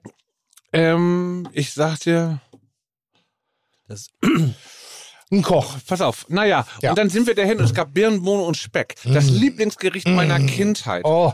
Und dann gab es natürlich aber innerhalb eines Zwei-Sterne Michelin eine sogenannte Fusionsvariante von Birnen, Bohnen und Speck. Und ich habe einfach mich drauf gefreut auf das Original. Und das war dann natürlich so eine kleine Birne, so eine halbe, so ein Stückchen Speck. Und es war einfach scheiße. Und danach kam auch noch dieser Sternekoch zu jedem am Tisch, wie die es machen und zu performen. Und dann meine ich, also von Birnen, Bohnen und Speck war ich echt in, in, enttäuscht. Da meint, Hast du gedacht? ja, ja, und er war so voll pikiert. Meinte, das war ein Gruß an meine alte Heimat, da wo ich herkomme.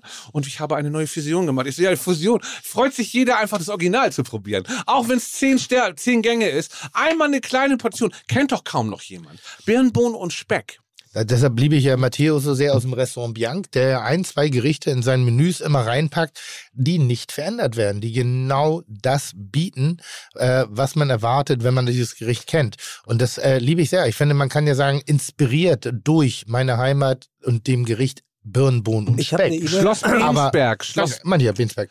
Und der, die haben nämlich noch eine Villa gehabt. Das war aber nicht in Bensberg, sondern es gehörte zu Bensberg Mhm. dazu. Die Laden ist inzwischen dicht gemacht worden. Ähm, Habe ich eine Mail bekommen Ja. von, einem, von einer Zuhörerin, weil du Ja, gerade davon krass. gesprochen hast, dass Die sind eine, sehr weiblich, ich, und was die Zuhörerschaft. Ich gut. warum denn die Bullerei oder dann wisst natürlich, warum Tim ähm, ähm, ähm, ähm, hier das Senfei so verändert hätte. Und zwar vom ganz klassischen Senfei, das immer für die Bullerei, also ich versuche es jetzt so zu rezitieren. Mir, ne? Ja. Ähm, was, ne, das war ja damals in der, Ja. in der, in der Dose drinne hochgehoben mit Blattspinat, mit äh, Ja. Kartoffelpüree Ja. und mit Senf. Ich will es nur für die Leute, die es nicht kennen, erzählen.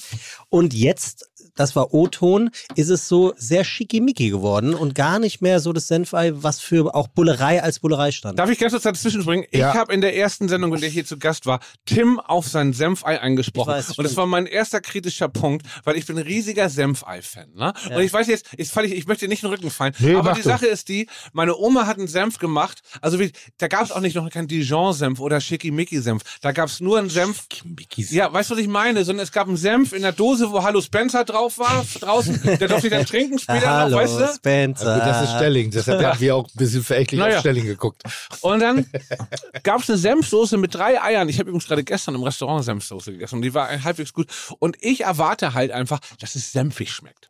Aber das, das- Problem ist aber bei Tim, der muss ein Restaurant, wo er, wo er nun mal irgendwie das hinkriegen muss, den Status quo der Senf Ansprüche der Hamburger äh, Publikums hinzukriegen. Und da muss er einen Kompromiss finden. Und ich habe ihn hier letztes Mal ein bisschen angeflaumt, weil ich enttäuscht war davon. Allerdings bin ich auch nicht Restaurantbesitzer. Und ich finde es schwierig, die Senfsoße des Senfeis, das ist ein totales Nerdgespräch, so herzustellen, dass wirklich jeder, dass jeder sagt, Alter, ist das senfig? Weil da gibt's natürlich welche, die werden das sagen, das schmeckt mir nicht, ist mir viel zu senfig. Und deswegen ist es total schwer, finde ich, auf einer Karte Senfei anzubieten und es irgendwie so hinzukriegen, dass es noch originell schmeckt. Ich finde es übrigens schön, wie du Restaurant sagst.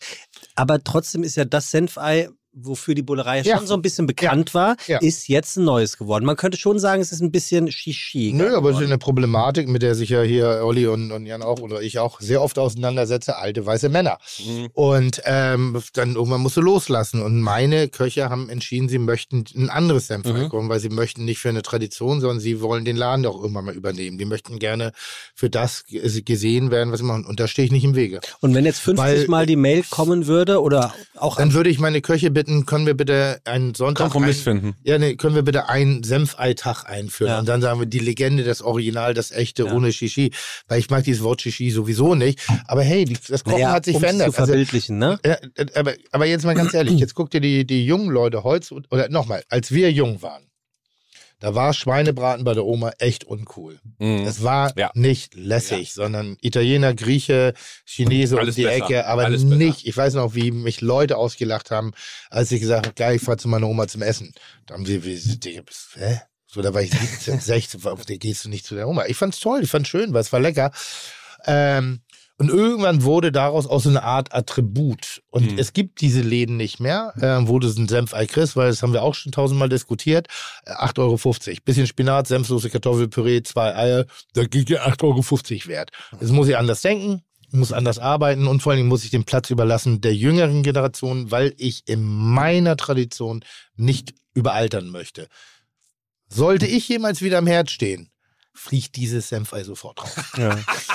weil, weil, Aber, aber weißt aber du was, das das, nächste Mal, wenn ich hier bei, bei dir im Laden bin, Oder? möchte ich das, ja, finde ich gut. Sofort raus. Hast du es denn mal selber probiert, das neue Senfei? Ja.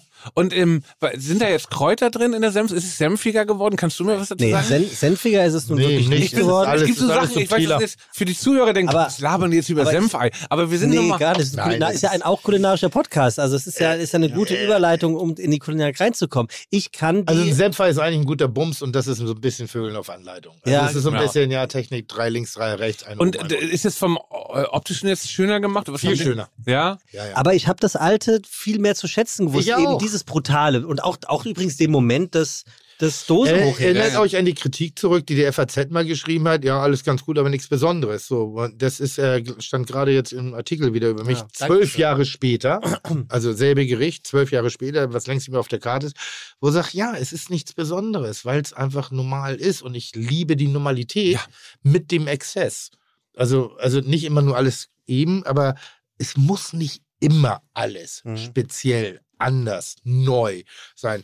Aber ähm, ich merke inzwischen, dass das wahnsinnig schwer ist, diesen Geschmack noch zu kommunizieren. Mhm. Ja, weil es einfach auch ein bisschen natürlich ein altes Gericht ist. Du willst es, du willst es modernisieren, dann gibt es Leute, die kennen das gar nicht. Es gibt Leute, die sagen, äh, ist Senfei oder sonst was. Da musst du ja versuchen, das auch noch an den, an den Mann zu bringen. Es gibt so Gerichte, die kann man aber auch, das ist es nun mal auch, das darf man nicht vergessen, der eigene Anspruch. Meine Mutter zum Beispiel, jedes Jahr Weihnachten macht die eine Zwiebelsuppe. Die ist, da kommt einfach die Zwiebelsuppe, da kommt oben so geröstetes Brot drauf, dann Käse und dann kommt, dann hat die so Suppenschalen und die kommen dann in den Ofen nochmal, dann wird der Käse überbocken, nachdem, nachdem die so Suppe schon gekocht Ja. ist. Und dann ist da, läuft der Käse über diese Dinger. Und es ist für mich, ich habe in meinem ganzen Leben und ich weiß, es ist ungerecht, noch nie eine Zwiebelsuppe geschmeckt, gegessen, die so gut ist wie die von meiner Mutter. Und ich esse immer gerne Zwiebelsuppe und denke dann, oh, Mama, Zwiebelsuppe, früher, weil meine Mutter hat die gemacht, mein Opa, der gestorben ist, rest in peace, hat die geliebt auch diese Suppe. Und die kann kein anderer so machen. Und die ist so krass. Und deswegen werde ich immer sagen, bei Zwiebelsuppe, das ist wie auch genauso ungerecht wie mit dem Senfei. Nein, Natürlich, nein, man hat da seinen eigenen Anspruch, der einen auch teilweise unfreiwillig vielleicht reingepresst wurde in seiner Kindheit, aber an der musst du dich messen so ein bisschen. ne? Also 100% Zwiebelsuppen ist genau das Ding. Das ist ein einzigartiger Geschmack, der so mit Emotionen verbunden ist und Ja. so klassisch unserer Generation entspricht, weil das war damals 80er schon Jahre so, war das das Ding. oh, Viva la France. Oder gab es Ja. eine Kochsendung, glaube ich, im ARD, die ist Essen wie Gott in Frankreich. Stimmt. So, und ich glaube, dass da viele dieser Gerichte auch dann irgendwann mal nach, äh, lange bevor Biolek dann tätig wurde, äh, und dann auch einfach die Trinkkultur proklamiert hat, äh, waren dann einfach so relativ einfache Gerichte. Aber bei Senf in der Tat ist Ich bin mit meiner ein- Oma, mit meiner Mutter zwei Tage durch die Osterstraße gelaufen, haben ja gar nicht gewohnt in, der, in Eimsbüttel und haben bei Prinzessvitrine und solchen Läden nach Schalen geguckt, die auch noch in den Ofen zu schieben. Löwenkopftassen. Ja, Löwenkopftassen, Ganz genau. klassisch Ganz Löwenkopf. klassisch. so heißen die? Mhm. Das sind diese weißen Dinger, Ja. wo links und rechts Ja. ein halber Löwe Lö- rausguckt. Ah, okay. Und genau so eine haben wir. Und wenn es diese, also diese Zwiebelsuppe, die dann einfach da überbacken, noch mal eine Stunde oder was weiß ich, wie lange, nee, nicht so lange, aber in den Ofen kommen, nachdem die aber auch schon drei Stunden gekocht wurde mit Weißwein und Kümmel und was meine Sherry. Mutter da, Sherry, Sherry, genau, Sherry, was die da Sherry alles reinmacht und dieser Geschmack, es ist wirklich, also, das ist, äh, das kann man auch nicht mehr. Und deswegen gibt es so Sachen, da kannst du gar nicht mehr als ähm, objektiv drüber reden, weil du einfach so für immer geprägt bist. um den Kreis zu schließen, weil ich, wenn ich, wenn man Olli beobachtet, ähm, dann merkt man, mit was für einer Leidenschaft er unterwegs ist, ne, mit Ja. dem, was er erzählt. Du hast eben erzählt, Tim, äh, wann du entschieden hast, so zu sein, äh, wie du bist, äh, oder wie du sein willst. Wann hast du Was- für dich entschieden, so zu sein, wie du sein willst? Wahrscheinlich noch gar nicht so lange her. Wahrscheinlich kommt das erst, wenn alles das. Ich glaube, jenseits der 40 entscheidest du dich erst. Ina Müller hat mir eine Sache gesagt, die sie irgendwo gelesen warst hat. neulich. Da war ich nicht zu Gast da bei Ina. Aber es hat gar nichts zu tun. Irgendwann haben wir mit Ina gesoffen und sie hat irgendwie gesagt, und ich werde das, da vergesse ich nie, da Ja, saß Oll, du bist so oh, gut.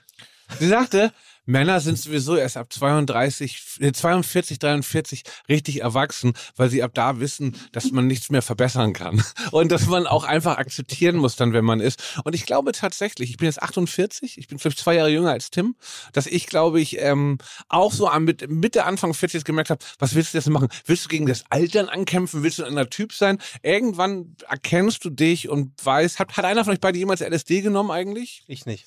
Damit kannst du das verkürzen in deinem Leben, dass du früher anfängst zu erkennen, wer du bist. Aber das will ich jetzt hier keinen als Tipp nehmen. Das, was LSD Warum macht, eigentlich nicht? LSD ist eine wichtige Sache. Ist eine Es krasse kann, Droge. Es kann ja auch schief gehen. Wir hatten Iris, Nein, ich- wir, wir hatten Iris Berben neulich im Podcast, die ja davon schwärmt von der Erfahrung. Die sagte, sie hat es, glaube ich, betreut mit einem Arzt gemacht. Ne? Sie sagte, es war auch blöde Momente dabei. Das war die höfliche Gala. Ist doch egal. Ja, okay. Also wenn du LSD sie- sie- nimmst, sie musst du mit dir das. selber im Reinen sein. Das ist ganz wichtig. Und wenn du jemand bist, der, sag ich mal, auch einen Wohlstand hat und vielleicht nicht so viele Dämonen hat, dann kann dir das wirklich hilfreich sein, dich selber zu erkennen. Ich will jetzt aber aber gar keine Werbeveranstaltung hier für LSD machen. Du kannst nämlich auch genauso gut deinen Verstand verlieren und all das Negative... Bleibend? Bleibend, ja. Also es ist eine Droge, ähm, Paul McCartney hat in dieser Beatles-Doku mal gesagt, ähm, das verändert dich für immer. Und das glaube ich auch. Und deswegen ist es mit Vorsicht zu genießen. es ist eine Droge, die eine, eine verändernde Sache macht, weil du wirklich in dich reinguckst. Du guckst rein mit all deinen Wunden, all deinen Sachen, deinem Leben und du fängst an, dich zu erkennen. Du setzt dich sehr mit dir auseinander.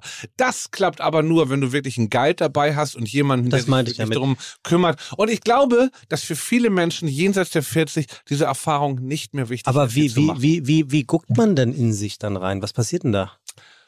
Es ist auf alle Fälle so, dass dein Zeitgefühl und alles andere, du, du fängst an, einen anderen Zustand zu erreichen. Und einen Zustand, der dich nicht mehr damit interessiert, was, das ist alles weg, was Leute denken, was da draußen ist. Du bist nur mit dir, im- im- mit deinen Gedanken. Und deine Gedanken werden dein Körper. Wenn es mal, es klingt ein bisschen albern, das zu Sitzen, sagen. stehend, liegend, egal? Wie du willst. Okay. Und dann, dann, Naja, du, das, so ein Trip, das ist ja auch noch die Scheiße, warum ich sowas nicht mehr machen kann oder machen würde. Das dauert zwölf Stunden, Mann. Da wäre halt immer zwölf Stunden Zeit, auf so einem Trip rumzufahren und irgendwie, irgendwie, und dann fängst du auch noch an, Erleuchtung zu finden und alles Mögliche. Ich möchte, wie gesagt, auch wirklich ganz kurz für alle Hörer, die jetzt denken, ich will mich jetzt hier eine glorifizierende Geschichte erzählen. Es kann sein, dass dir das was bringt im Leben. Es kann aber auch sein, dass du denkst danach Scheiße. Ich habe gerade von einem anderen Podcaster den Podcast gehört, und der meinte, einer der größten Fehler meines Lebens war es, dass ich LSD ausprobiert habe. Ich bin nämlich auf einen ganz schlechten Film gekommen und habe die Traumata meiner Kindheit wieder gesehen. Deswegen möchte ich jetzt das gar nicht hier. Aber das ist genau das, was Hm? du gerade sagst, irgendwie, also wa- warum, glaube ich, ich habe jetzt lange zugehört. Ja, und zu, nein, ne, aber stimmt, wirklich hast so, weil, weil sonst irgendwie, weil ich glaube schon, dass die Erfahrung, das gibt unterschiedliche Wege, da ranzu, äh, äh, ranzukommen, um in, dann in das das reinzugucken. Aber das kann, das kann Aber auch einfach sein, älter Ein, werden. einer der Gründe, die ich, warum ich keine Drogen nehme, ist, weil ich Angst habe vor dem plötzlichen Moment. Deshalb saufe ich lieber, weil es ein bisschen langsamer Verfall ist. Also beides kein Hoch drauf, ne? Aber Nee. ich habe immer Angst davor. Ich habe früher mal mit 18 gekifft und dachte so, wow, zwei Züge und ich werde dumm im Schädel. So beim Trinken braucht es vier bis sechs Stunden, bis das Bis es- passiert. dumm Also das bist, ja, ist so ja. ein bisschen kontrolliert. Und das soll jetzt auch kein Hohelied sein. Aber ich glaube, das ist schlussendlich äh, äh, was, was, was, was Olli gerade sagte. Und deshalb sollte man es vielleicht auch nicht verdammen oder per se irgendwie als Glorifizierung Ist begreifen. gerade irgendwie ein Trend Eine- bei vielen Microdosing, würde ich jetzt aber Nee, auch mal nee, die nee. Finger von lassen. Nee, aber sie, äh, aber sich damit zu konfrontieren und in Mhm. sich reinzugucken, das macht auch eine Therapie, das macht ein guter Freund, das macht ein gutes Gespräch, das macht Du ein, brauchst kein LSD. das macht zwei Wochen irgendwie, mach einsam, äh, mach den Jakobsweg, das mir alles ist, wird immer dieselbe Antwort auf die Frage gesucht, wer bin ich eigentlich? Und LSD kann halt brachial wirken, glaube ich. ja, Ähm, aber auch so, ich dass du dem möchte- ausgeliefert bist, ne? Ich würde es wahnsinnig gerne mal ausprobieren, aber nicht um zu sagen, oh, yippie, yippie, yipp, sondern wirklich so, okay, was ist das? Welche, welche Metaebene ist da noch zu entdecken? Andere Leute haben Religion, andere machen Sport, andere machen Fasten. ich schätze Also, auch so ein, dass du ich glaube- keine Angst davor hättest, das auszuprobieren, Doch, oder? doch, doch, ich, ich bin 51, ich habe es noch nicht ausprobiert, weil ich Angst habe. Natürlich, weil ich Angst habe, weil ich ja die Kontrolle abgebe. Aber du bist ja oft, da, aber du sagst doch ganz oft schon, dass du gerne auch mal den Moment äh, hast, wo du eine Kontrolle abgibst und etwas machst. Ja, damit meine ich dumm sein. Achso, also was Unüberlegtes zu tun, was. Also damit meine ich so, keine Ahnung, äh, Frauentausch gucken. So, da, da gebe ich ja auch die Kontrolle ab. Okay, Irgendwie so, da gebe Dann ich die Kontrolle okay, ab. Dann klar. bin ich ein bisschen bresig in der Birne. Äh, ähm, aber nee, aber die Kontrolle verlieren ist ja ein Unterschied Ja, ja, zwischen. Ja, ja, abgeben ja, ja. und Ja, ja. verlieren. Ja, ja. So, und das ist, glaube ich, das ganz große Risiko. Also, wenn, Aber auch, ja, und was du auch gesagt hast, ist auch übrigens auch, weil ich habe mich informiert, äh, ob ich mal was nehmen kann. Und sagte, wenn du keine Dämonen hast, ja, wenn du Dämonen hast, easy. ja, wer hat denn keine? Das ist ja, jeder hat Dämonen. Die Es Sache ist welche, natürlich, wenn du, du musst ja auch damit irgendwie, du erkennst deinen Dämon ja auch. Und die Sache ist, die, manche Leute merken, gar nicht, ich bin mein ganzes Leben angetrieben. Warum bin ich eigentlich so, warum habe ich eigentlich diesen Stress? Wo kommt es eigentlich her? Und dann merkst du auf einmal, dieser Stress kommt nicht durch den Job oder irgendwas, sondern da ist irgendwas in deinem Kopf, was dich schon immer beschäftigt und was du nicht ausgearbeitet hast. Und das kann auch wirklich sein, dass und auf einmal, und diese Klarheit kannst du natürlich auch mit einem Psychotherapeuten haben oder wenn du wirklich dich, wie, wie Tim meinte, drei Wochen mal einschließt in eine Hütte, was ich gemacht habe dieses dieses Jahr, Anfang des Jahres. Ne? Und die Sache ist die, wenn du sowas machst und dich ähm, mit dir selber auseinandersetzt und dich wirklich willst, dann kannst du auf alle Fälle Veränderungen und Klarheit über dich finden. Dafür musst du jetzt keine Drogen nehmen. Das will ich nochmal ganz kurz deutlich sagen. Ja, ja, ich habe einen kleinen ist, äh, ich, Vorschlag zur. Güte, denn eigentlich war ja, Ja. geplant vor äh, äh, drei Wochen, drei Wochen ein, ein, äh, eine Art Koch-Performance, die Ja. wir zelebrieren wollten, das legendäre Karamak-Hähnchen. Genau, das nicht mehr so genannt werden darf. Wollte ich gerade sagen, das ist, wir nennen es noch einmal so, ich habe dieses Hähnchen so lange angekündigt, so großmäulig und es heißt Gibt weil ich das damals gemacht habe. Aber da Nestle nicht die Firma ist, der ich so eine große Plattform bieten will und ich auch nicht der, der, der hohe hypermoralische Ich dachte, bin. Karamak ist ein türkischer Begriff. Nee, Karamak ist der Karamellriegel aus, aus ne- von Aber Nestle. Karamak klingt doch ein bisschen Ja. wie so ein türkisches Gewürz, mit dem man Wir den würden Döner jetzt anbieten, es offiziell in Fiete-Hähnchen umzutaufen. Nein. Also, aber dieses, äh, dieses wunderbare bare Karamellhähnchen, das Ja. wir ja kochen wollen, Das aber ich genieße den Moment gerade sehr, Ja, äh, sehr schöne Gespräche. Ich würde es jetzt ungern mit einer albernen Koch-Performance irgendwie äh, unterbrechen, die, sondern das verschieben wir auf die nächste Einladung. Oh, Tim, okay, ich bin Und dabei. ihr hasst mich alle. You're oder? the boss, aber es ist echt viel vorbereitet und aufbereitet worden. Ja. Ne? Also eine scheiß Küche ist quasi gezimmert worden. Ja. Damit, und du, jetzt wollen wir nicht kochen. Hast du denn Ich sag eine, mal so, wenn, wenn ich reise, steht auch immer ein Privatflieger, den ich selten Gut, okay, also mir- ist es wirklich Latten, Never ever. aber ähm, Hassen mich Leute dann? Das weiß ich nicht, ob dich jemand hasst. Ja, schon, ne? ja komm, wir machen das Komm, noch. wir Wir, machen- haben, noch, wir haben noch eine Stunde. Aber, wir- aber es Ja. war eine schnelle Wok-Nummer draus. Ähm, Wir, wir können dabei ja trotzdem sprechen. ja. Guck mal, was ich Oh, für euch, guck mal, was ich für euch mitgebracht habe. Das Buch, ne, sorry, wenn ich das mal ganz kurz sage, Max Frisch Fragebogen, das habe ich vor zehn Jahren bei Fest und Flauschig Und du magst es? durchgearbeitet mit Jan und seitdem hat jeder Podcast das einmal in seiner Sendung Ja. und er arbeitet das durch. Sorry, da bin ich wirklich der Typ, der das Buch. Also, wir machen es ja, nicht, Olli, wolltest du damit sagen? bitte. Ich, ich weiß, so jetzt reden wir von Eitelkeit. Es hat immer noch Max Frisch geschrieben. Ja. Und außerdem passt ja, passt ja auch zur Kulinarik, weil es muss ja immer frisch gegessen werden. Ja. Ich habe ein paar Äh, schöne äh, Gin Fragen für euch rausgesucht. Das können wir beim bitte? Essen machen. Ja, wir gehen jetzt rüber in unsere Küche und ah, das, das, wollte ich ja einleiten. genau. Ich schwitze wie so ein Chefkoch, ey. Und das, und das hätte ich jetzt gerne untermalt mit äh, Restaurantgeräuschen. Wir sind gleich wieder da.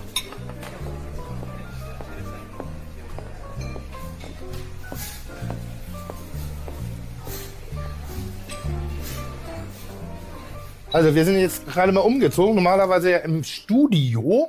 Ja. Äh, jetzt im Kochstudio. Ja, und auch da einmal mehr wirklich ein großes Dankeschön an dieses wunderbare Team, die sagen, wenn Tim sagt, Tim sagte zu mir, werd halt mal kreativ. Das ist jetzt schon kreativ, ne? Wir sind hier in einem Meetingraum, da haben sie dir eine Küche hingebastelt mit zwei äh, Ceran-Kochfeldern. Ja, und ich sag dir ganz Mit ehrlich, allem, was du brauchst. äh, auf die Frage von hinten nochmal, äh, vorhin nochmal bezogen, irgendwie genau so fängt es an. So fängt Kreativität an und ich bin mir sicher, dass wir hier gerade große starten. Ja, meinst Ja, du? ja, also ganz ich, sicher. ich, ich vertraue dir Ähm, da natürlich hast du die. Rezeptur im Kopf, weil Olli ist noch Küche machen? Nein, ich habe also was der ich hat einen von sehr großen Penis, das Ja. heißt, er hat eine sehr lange Leitung und er braucht mehr Zeit, bis der Urin da durchgeflossen ist. Ja, na gut.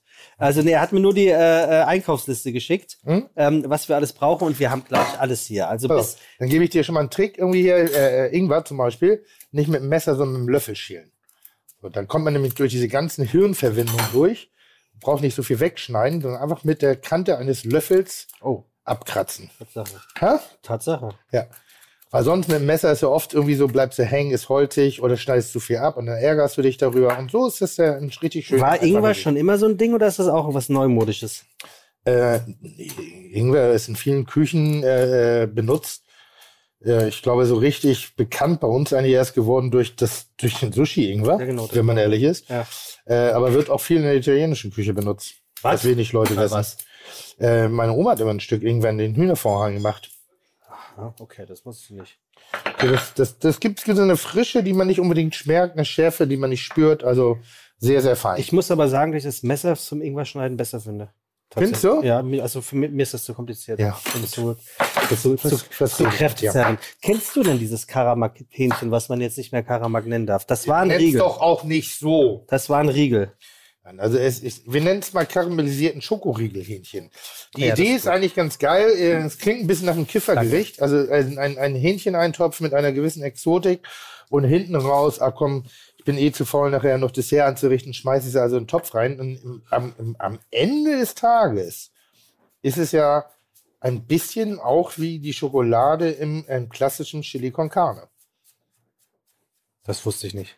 Da kommt Schokolade. rein. Ja? Ja, Zartbitterschokolade. So- 70 Prozent Bitternoten, bisschen so eine kleine würzige Note. Das ist auch ganz ein spannendes Ding. Du kannst oftmals einen kleinen Schuss Espresso in ein Gericht reinmachen. Ja, das habe ich schon mal gehört. Also in dunkle, in, weil das bringt dann die Bitternoten, die meisten Gewürze, äh, die meisten Sachen haben die Bitternoten verloren. Und äh, die sind weggezüchtet worden, weil die Leute es nicht mehr mögen. Aber die Gerichte brauchen es trotzdem. Und dann machst du einen kleinen Schuss Espresso in Gerichte rein. Ach krass, okay. Ich übernehme jetzt mal, ich hoffe, dass es äh, gehackt und äh, äh, Ja, Olli, Olli ist, ist quasi on the way. Du hast recht. Alles cool. Ein langer Penis muss lange pinkeln. Ja. Also du hast jetzt äh, die, äh, den Ingwer hast du sehr klein gemacht und den äh, mischst du jetzt mit sehr klein gehackten Knoblauch. aber ich denke, das wird irgendwie so ein, so ein Schmorgericht sein, wo man Hähnchen mit, mit Produkten verbringt, verbindet und dann äh, am, am liebsten ist bei mir bei solchen Sachen übrigens Reiben. ja. Hier. Mit so einem indonesischen Mörser, nee, mit einem indonesischen Mörser, der ist flach und nicht tief. Und da verreibt man Gewürze, auch für Currys oder so, wenn man sich die Mühe macht, das selber zu machen. Ich hoffe, ich mache nichts falsch. Ich bereite gerade, Olli betritt die äh, Heiligen Hallen. Ich habe hier Ingwer und Knoblauch schon mal klein gemacht. Ist das gut? Ja, super. Ing, wer ist gut. er denn? Komm, komm erstmal äh, zur Ruhe. Ich bereite hier gerade, ich mache es Mise en place. Hast du Schalotten? Schau mal, Natürlich habe hier- ich Schalotten. Das ist dein Drink, Olli, alkoholfrei, wie von dir gewünscht. Hier sind Schalotten. ja. Ja. Hier, äh, wir haben im Prinzip alles, was du wolltest, bis auf die Soße. Schöne Grüße von Sebastian aus der Bullerei, einer der Chefköche. Das ist das Einzige, was im Frischen Paradies zu bekommen war. Er sagt aber, dass das wirklich sehr nah an das rankommt, vielleicht sogar Darf noch besser ist. Ja, du darfst das probieren. Erzähl doch einmal die Grundrezeptur, bitte, lieber Olli. Die Grundrezeptur, die ich gemacht habe, war genau so, dass ich Knoblauch und Ingwer klein geschnitten hatte Ja. und eine Schalotte dazu gemacht habe. Eine Schalotte. Ja, also Ja. ich, ich glaube, ich, hatte- ich hatte nur noch eine zu Hause. Ja. Kann ich den Löffel benutzen? Also klar, das ist ein Löffel, hervorragend. Oh, Alter, das ist ja Du musst nur aufpassen, Alter, das ist hier. da. das ist so dickflüssig. Und? es ist ein so hoher Sojaanteil drin. Also ich, ich kann es ja mal kurz erzählen. Diesen Karamellriegel, den ich genommen habe, da habe ich dann abends, Den haben wir nicht da, ne? nee, da habe ich geguckt, da ist unheimlich viel Pflanzenfett drin. Ja. Und, das, und deswegen habe ich Folgendes gemacht. Ich wollte, ähm, habe die einfach, habe Hähnchen äh, angebraten. Und es war natürlich so Im Ganzen oder ein Stückchen? in Stückchen. In Stückchen angeschnitten. Hab dann natürlich irgendwann das dazu gemacht, habe aber am Ende, als es hochgekocht, bevor ich die ge- gemacht habe, zwei Karamak-Regel rangemacht. Die sind Ja. flüssig geworden, sofort. Haben sich an die Hähnchen rangebackt und sind dann, weil ich zur richtigen Zeit rausgenommen habe, so karamellisiert gewesen, dass es sehr nah dran kam an eine Sache, von der ich riesiger Fan bin, wenn man schon mal in Amerika war. Was ist schon mal in Los Angeles, in Kalifornien? Natürlich. Diese ganzen Die Schönen und Reichen treffen sich. ja, doch die, alljährlich, ja. dass wir uns da noch nicht getroffen haben. Nur, am- aber nur am Wochenende. sind immer auf der falschen Seite. Diese vom ganzen karamellisierten Sachen, die es gibt, diese ganzen, ähm, diese ganzen Korean Fried Chicken Sachen, Ja. die, die kriege ich halt nicht hin. Und deswegen wende ich mich heute auch an dich, Ja. weil was ich gemacht habe, war ohne, ohne Panade. Mhm. Es war trotzdem, das war so karamellisiert, es war braun gebrannt. Und es klebte dir überall diese Karamellschicht noch dran. Mhm. Und ich fand das so sensationell, dass ich dachte, das müsste mein Signature-Essen werden. Mhm. Eigentlich. Und dazu kommt, dass ich ein großer Freund davon bin, dass es in die Geschichte, darf ich die kurz erzählen? Es, ach, darf ich den Namen des Ladens sagen? Natürlich. Ja. Es gibt in Berlin einen Laden, der nennt sich Angry Chicken. Und der Angry macht Fried oder Angry? Angry Fried Chicken. Und da bin ich mal reingegangen. Unfassbar schlechte Bedienung, spricht nur Englisch, dauert ewig lange, eine Fritteuse da. Aber die machen halt folgendes. Die machen Korean Fried Chicken und tun da eine Zimtmarinade rauf. Zimt Lemon, sowas habe ich noch nie gegessen. Und einmal bin ich so schlechter behandelt worden von dem Typen, der hat immer nur so sechs Chicken in die Fritteuse gemacht, dass ich meinte, mach doch mal 20 da rein, dann kannst du die Leute hier gleich abfertigen. Da hat er mich angeguckt, als wenn ich ihn gefragt habe, ob ich mit seiner Mutter schlafen will. Also wirklich mega beleidigt gewesen und hat mich nicht mehr bedient. Da war ich so aggressiv, dass ich zu Hause überlegt habe, damals war ich noch mit einer Frau zusammen, in einen blauen Müllbeutel zu scheißen, eine Woche lang und dann vermummt in den Laden zu rennen und den Müllbeutel in die Fritteuse zu werfen. Reinzuwerfen. Rein das wäre aber eine schöne Sauerei geworden. Das wäre eine Sauerei, Mein weil ich so Schatz. sauer war, dass ein Laden, der qualitativ, und das ist der große Fluch in Berlin, es gibt Läden, die wahnsinnig tolle, auch originelle Fusion-Küche, alles anbieten, aber die Bedienung und das Ganze drumherum ist ein Albtraum, weil es oft Leute sind, die gerade irgendwie so einen Job suchen und dann da vom Kollegen reingestellt werden, der dem Laden gehört, und dann funktioniert das alles nicht so richtig. Es gibt hier gerade ein bisschen, weil ich mit Induktion arbeite, was ich nicht gerne mache. Feuermelder sind aus, ne? Okay. Naja, um es ganz kurz zu Ende zu führen. Die Basis an dieser ganzen Geschichte, die ich halt noch nicht verstanden habe, ist das Fried Chicken. Wie man das so ähm, paniert, dass es so lecker ist wie diese asiatische Kochkunst, wie diese Koreaner das machen. So, und der, der es dir sagen könnte, ist jetzt gegangen. Der, der es mir sagen könnte, Aber das bedeutet jetzt im Klartext, weil wir ja nicht mehr diesen Riegel, dessen Namen wir nicht mehr sagen, nicht hier haben, machen wir das jetzt ohne den?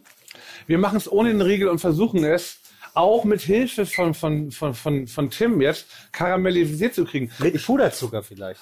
Ja, das ist ja die, Jetzt verstehe ich es auch. ist das Puderzucker? Nein, Was nicht? Mehl? Stärke. Ah, Machen die das, die Asiaten mit Ka- Kartoffeln? Kartoffelstärke oder ist es? Mit Kartoffelstärke, du kannst es panieren, also wirklich, weil es genau, du machst genau das falsch. Man paniert es, aber eben auch, man frittiert es eigentlich. Ah, Und dann bist du doch bei der Deshalb Fried das Wort fried. Ja. Also du kannst auch pan-fried machen, aber das meiste ist wirklich äh, fried. Ähm, es gibt diverse Varianten. Jetzt schaffst du Always zunächst look einmal, on the fried du kannst side es life, hast du dich mal gefragt, warum beim Chinesen das Fleisch immer so schön, so ein bisschen schwammig weich ist? Ja, das frage ich. Doppelt gebacken. Nee, Stärke und Eiweiß. Das ist die Marinade, in der wird es eingelegt. Äh, und das schafft dann so eine Art gallertartigen, Ja. eine gallertartige Umrandung. Das liebe ich. Ja, und hier machen wir jetzt, jetzt mal knusprig. Ich orientiere mich einfach mal. Ist das nur Das musst du, Stärke? genau, bitte mal Stärke. erklären. Also wir haben jetzt das geschnetzelte äh, Hähnchen, Genau. haben wir jetzt in den Topf getan und das reibst du mit Stärke ein. Und zwar nicht zu knapp. Ich, ich meliere das sozusagen. Das ist ja stark. Stark. ich meliere das. Findest du nicht auch, dass das wirklich bei uns noch nicht so angekommen ist mit diesen Marinaden? Ja, null. Ich, ich liebe das halt in der. War ja eigentlich das Thema der Sendung heute. Was ich, Marinade. ja, was ich so liebe an dieser asiatischen Küche, die es halt in Los Angeles gibt, die hier noch nicht angekommen ist, sind, sind so eine Sachen wie ähm, Lemon Chicken Achtung. oder Orange Chicken. Und das sind meistens so knusprig gebratenes Fleisch mit so, so crunchy. Und da ist dann irgendeine süß-saure, aber nicht diese typische Euro-süß-saure Soße, die es überall gibt, sondern dann ist es halt eine orangene Soße oder eine karamellisierte Soße. Und das möchte ich, wenn ich irgendwie hier ein, ein wichtiger kulinarischer Mann, ein Mittelsmann wäre in Europa, Bist du? Dann würde ich versuchen, das auf alle Fälle groß zu machen. Naja, und jetzt ist es eigentlich, um mal die Hose runterzulassen, da ich das nicht mehr mit Karamak machen will, aber irgendwie das Hähnchen, das Karamellhähnchen, schon als mein Signature-Move. Haben wir zufällig noch irgendwo Zucker? Gute haben Frage. wir bestimmt. Wir sind ja hier in der Schanze. Weil ich habe jetzt einen Fehler gemacht. Ich habe die Soße ein bisschen anders verstanden. Also deshalb weiß ich auch, dass Olli kommt, weil Olli hatte mich gebeten, doch diese, diese geile asiatische Marinadensoße herzustellen. Ähm, ich Ach so, hab die du mitgebracht hast. Genau. Ah, Ähm, da hast du vergessen, Zucker anzumachen. Nee, da ist Zucker drin, da ist Ahornsirup drin, genau zum Karamellisieren. Das Schöne hier bei Dingsbums ist immer so, dass man das auch anbraten kann. Vielen Dank. Das ist ja echt irre. Und jetzt, äh, ich habe das mehr soßig verstanden, er meint aber einen reinen Lack. Ich habe ein bisschen Tomatenmark hineingegeben als Lackbasis. Und das Problem ist jetzt sozusagen, das ist, äh, Ist das eine süß-saure Soße? jein. Probier sie. Ich merke gerade, dass der Zimt verschwindet. Also ich habe das gebraten, aber der Zimt verschwindet. Oh, die ist aber gut. So, das soll gleich Ist da Tamarinde drin? Bitte? Tamarinde? Nein, Limettensaft. Also ich habe hier eine Soße gekocht aus Ahornsirup, äh, Rajuöl, Wow, die ist aber, das ist aber ordentlich. Schärfe drin, gerösteter Chili, Knoblauch, also all das, was so ich jetzt in den asiatischen Raum reinpacke. Und jetzt versuche ich gerade hier für Olli äh, das herzustellen. Olli, mir fehlt wirklich in der Tat das viele Fett. Das würde jetzt aufknuspern, wenn es schwimmt. So, ich versuche das mal so in der Pfanne herzustellen, um es knuspriger zu Das ist machen. Öl normalerweise. Das ist normales Öl, normales neutrales Pflanzenöl, was du hoch erhitzen kannst. Und ich brate das jetzt so ein bisschen. Ich werde den Effekt nicht herstellen können. Das kannst du wirklich nur in der Fritteuse. Das geht mit Braten. Diesen, diesen, diesen Korean Fried Chicken. Dieses klassische. Das, das, das, dazu braucht man eine Fritteuse. Es geht nicht in der Pfanne. Ja, du musst es halt. Die soll ja, es soll ja wie eine Art Mantel sein. Ja. Das haben wir hier nicht. Ich brate jetzt mal das Hähnchen aber erstmal schön knusprig an. Dann kommt das andere dazu, ein paar Löffel von der Soße und Mandeln und Fett. Da ist Kokos drin oder was? Ach so, ich habe, was ich noch gemacht habe, Ja. ist diese grüne Curry, äh, Currypaste da reingemacht. Okay, die hast du aber nicht bestellt. Nee, die habe ich nicht bestellt, weil ich auch gar nicht weiß, ob die da ausschlaggebend war, da, da, um ein bisschen mehr Soßenbindung noch zu machen. Weil ich hatte ja erst das Karamak reingemacht und das hatte sich so richtig ummantelt. Das ist richtig flüssig geworden. Innerhalb von einer Sekunde.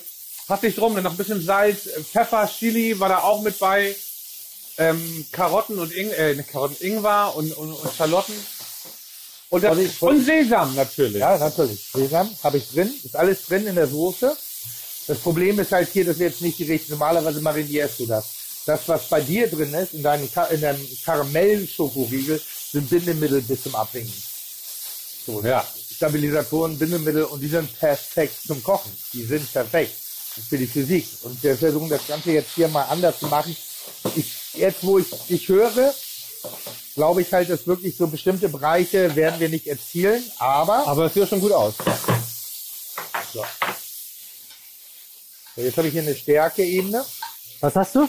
eine, eine, eine gebratene Stärkeebene und Ja. ich hoffe, dass die gleich, äh, dass die gleich auch dafür sorgt, dass wir das nicht so mal an, aus, Temperatur. Wärst du denn bis zum jetzigen Schritt ähnlich vorgegangen? Ja. Darf ich mal kurz hier so mal. Ja. Na. Ich würde sowas auch lieber immer mit Keule kochen. Wollte ich gerade sagen. Oh, schmeckt aber geil, Tim. Da ist ja noch nichts dran, das ist ja nur Hähnchen. Mm, das war schon mal sehr lecker. Und es ist fast fried ein bisschen, ne? Also muss ich schon auf alle. Fälle. Also, Und wenn, wie gesagt, wenn du das einlegst, so und das ist wegen der Stärke, oder was? Ja. Das ist ja unglaublich. Das ist ja der absolute Trick, den wir für unsere Feeds natürlich in die Social äh, Medien rein. Einfach nur Stärke, mehr ist das nicht, ne? Aber wahnsinnig, also nicht, nicht weit weg, ne? Schon total crunchy. Finde ich jetzt wirklich crunchy, genau. Das ist schon nicht, Und wenn du schlecht. das jetzt vorher mariniert hättest, dann mit der Stärke, dann in die Fritteuse. Die Marinade, weißt du? Egal welche Marinade. Zucker, Oh, Tim, du kannst wirklich kochen. Tust du jetzt das Hähnchen dazu, zu immer. Ja, dem, gebe ich gleich. und dann erst die Soße? Ja. So, und was haben wir hier? Du wolltest Kokosnussmilch reinhaben oder nicht? Habe ich das falsch verstanden? Sag mal, schimpfst du nicht immer auf Zitronengras? Ja, aber das ist ja mein Gast, der hier gerade was haben wollte. Okay, also dann. Also Ich glaube, wir brauchen, brauchen, Der- würdest du Kokosmilch reinmachen? Nein. Dann machen wir keine rein. Nein, ich mache jetzt ein glasiertes Hähnchen. Richtig hartes glasiertes Boah, ich Hähnchen. liebe es. Bin jetzt, Keine Soße, es ist nur Dibi Dibi. ist aber nur Ist eine gut, ne? Portion für mich, ne? Olli, wenn du kochst, ne? Ähm, achtest du darauf, dass die Küche nicht schmutzig wird oder ist dir das egal? Nein, da dachte ich nicht drauf. Ist dir scheißegal? Die wird danach sauber gemacht. Ja. Weil das hier, hier sieht natürlich wirklich aus wie auf dem Schlachtfeld gerade. Muss man genauso sagen. Arbeit, wir arbeiten unter Zeitdruck hier. Was soll denn das? Da ist ja, war ja auch keine Kritik, Doch, sondern hier, nein, es war keine Kritik. Oh, doch, es war Halt, Kritik. aber guck mal hier. Ich hol mal ein Bild von Angry Chicken raus, wie das aussieht. Sieht genauso aus. Also wirklich, ich bin ein weiteres Mal sehr beeindruckt von dir, Tim. Dankeschön. Das ist nicht schlecht. Ich habe dir übrigens eine Homepage gesichert, Tim. marinar.de. Die ist nur für dich und da kannst du alle deine Marinaden jetzt äh, posten und verkaufen. Boah, sieht das geil aus.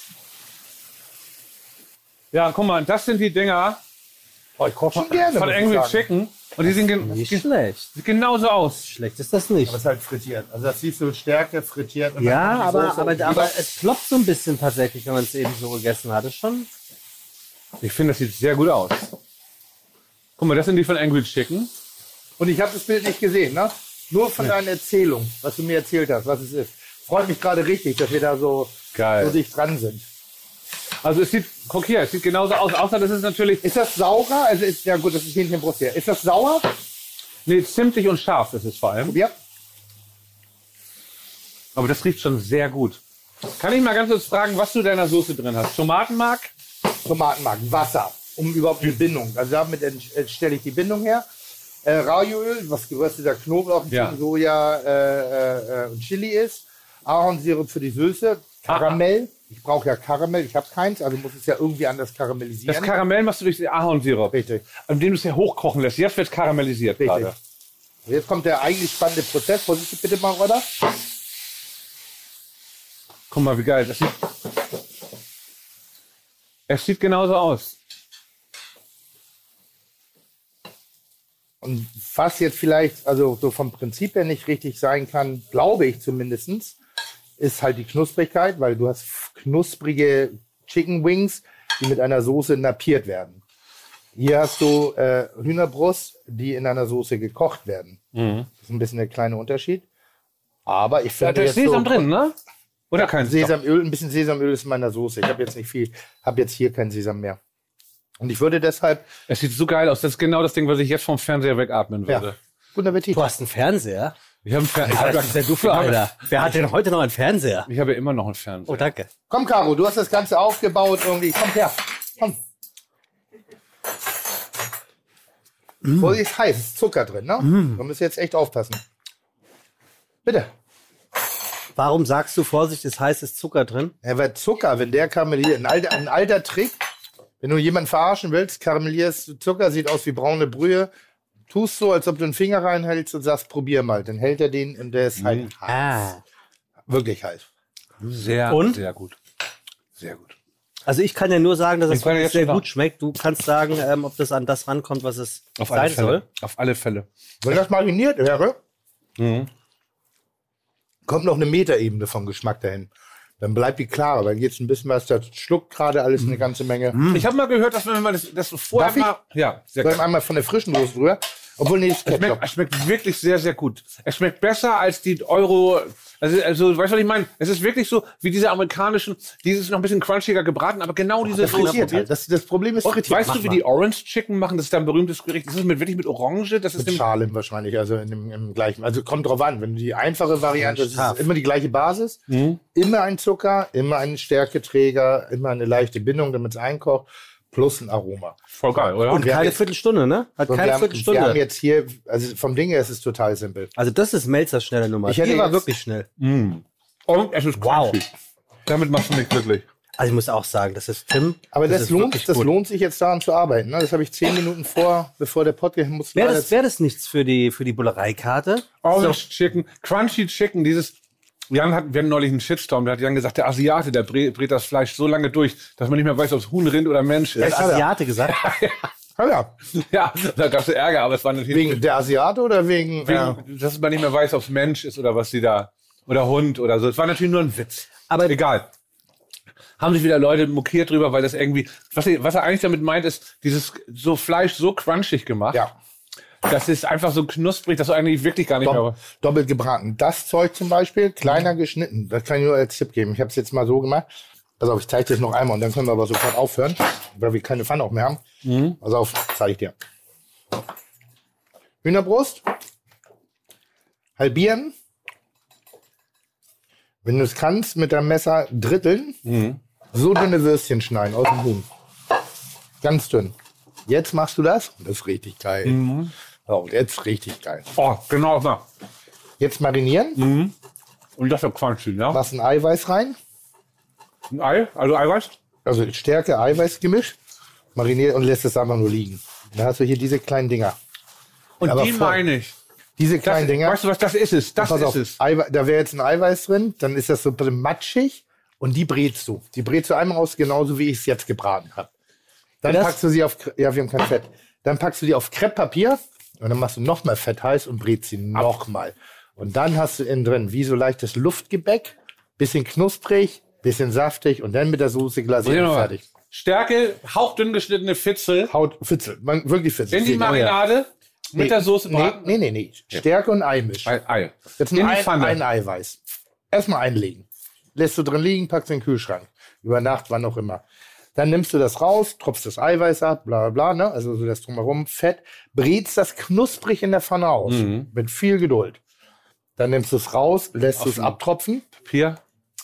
nochmal braten mit weniger Fett, aber dann kommt dieser richtig geile, Crunchige. das Crunchige, wo es ein bisschen ist, eben halt wie, irgendwie du nicht mehr weißt, ob es Mensch oder Tier Exakt, ist. Genau das. Genau das. Und dann kommt die Soße drüber und die kochst du beim Braten sozusagen ein, dass die sich so wie Sonnencreme ummannt und fertig. Super. Dieses eine asiatische Gericht, was du in der Botschaft hattest. Das eine, Wie hieß Hey, das? Nein, nein, dieses, das wollte- da dieses wollte ich ihn gerade Pavum oder, oder Karaage-Hähnchen. wie heißt das? Karaage. Das war doch Ist so ein bisschen, ähnlich. oder? ja. Das war doch so ähnlich. Ähnlich. Ja. Das Ja. ist nämlich richtig gut. Nur japanisch. Warum bietest du das nicht hier an? Zu teuer. Weil die Leute bei mir Senfei haben wollen. Und die Botschaft an der Alster ist. Ich bin nur kurz Hände waschen. Ja, aber ganz kurz nur. Sehr Also, schlecht ist es nicht, oder? Das ist richtig gut, Mann. Ist das besser als äh, oder ist anders als dein? Das will ich jetzt nicht sagen. Ich habe damals, Wie bist du denn darauf gekommen überhaupt? Was ist eigentlich die Geschichte dahinter? als ich abends gekifft habe und irgendwie Lust hatte, noch was zu kochen. Um es mal kurz Was sehr gefährlich ist. Eine Freundin von mir, die hat das auch gemacht, hat sich Nudeln auf Wasser aufgesetzt und hat sich das komplette Nudelwasser und ist gezeichnet bis heute. Nee, so, so also ich bin, Verbrannte Haut. so drauf bin ich dann nie. Okay. Ich hatte einfach Bock zu Hause. Ich hatte noch Hähnchen, ich hatte noch ähm, Currypaste und hab einfach, und es war einfach ein Lucky Punch. Und ich bin natürlich auch so ein Großmaul und erzähle dann über Wochen, Monate hinweg mein Karamellhähnchen und kann es selber nicht mehr herstellen. Es war ein Glücksgriff tatsächlich, dass ich diese Karamak-Hähnchen aus der Schublade geholt habe und da raufgeguckt, also Ka Karamak äh, im Riegel und die da reingeworfen habe. Hätte auch alles in die Hose gehen können, aber es ist halt flüssiges Karamell gewesen durch diese Butterfett, was da drin ist, so äh, Pflanzenfett. Und dadurch hat das einfach funktioniert und es war einfach nachts in die Pfanne. Alles hat gerade gestimmt. Ich weiß nicht, ob du sowas schon mal hattest. Ich hatte mal ähm, mein ein Date mit einer meiner ersten Freundinnen vor 20 Jahren und die wollte geschnetzeltes essen und ich konnte überhaupt nicht kochen. Hab- Geschnetzeltes? Und ich habe in der Küche geschnetzeltes genommen, habe Curry genommen, also habe Sahne genommen, habe hab, äh, Weißwein genommen und habe auch durch Lucky Punch Sie meinte, ich habe noch nie so gutes Geschnetzeltes gegessen und ich hatte das vorher noch nie gemacht. Und so, ich bin halt so ein Glückskoch. Es geht auch mal in die Hose, Kenn aber ich. ab und zu probiere ich was aus und dann hast du sowas. Und dann war ich da aufgeregt mit über 20 Jahren, das war eine, hier, Simon von Utrechtstraße, Date, sie in ihre WG und die ganze WG, was bist du denn für ein Meisterkoch? Und ich hatte einfach nur Glück. Ich habe da Das so kenne ich nicht. Balsamico äh, mit reingemacht, Essig und Oh. so. Und irgendwie hat das alles gestimmt und es war eine unfassbare und genauso war es ehrlich gesagt auch, um jetzt mal kurz den, den Mythos wegzumachen, dass ich dauernd meine Hähnchen mache. Das hat ein, zwei Mal gemacht und ich würde einfach gerne wissen, wie ich das ähm, bewusst herstellen kann, ohne dass es mit Glück und nachts um eins passiert ist, weil ich so karamellisierte und so Marinadensachen einfach toll finde. Wir, wir, wir, das ist ein Rezept zum Beispiel, was man auch rein theoretisch in Form eines Service-Bereiches innerhalb eines Podcasts anbieten könnte. Vielleicht machen wir das in Wie meinst du Zukunft. das? Na, hier, die Jungs ja, die, oder, oder, oder Olli hat ja immer sowas wie die Big Five und Ja. wir man halt die, Ah. die, die inhaltlichen fünf Minuten, wo wir mal sowas wie Kompetenz rüberkommen Also lassen. das ging wirklich schnell. Also Ja, da bin ich ist wirklich hier. einmal mehr beeindruckt. So, bleiben wir hier oder gehen wir Nee, wir gehen jetzt wieder rüber. Okay, wir gehen wieder rüber. Das Mm. stinkt Also, hier ja viel zu sehr. wirklich geil. Ja, schlecht Lecker. ist das nicht. Das muss man wirklich Aber sagen. Und dieses Stärke-Ding. Das ist wirklich geil. Super. Wirklich. Und das, wenn ich ehrlich bin, ist keine Stärke, sondern ist wirklich Speed. Ah, okay.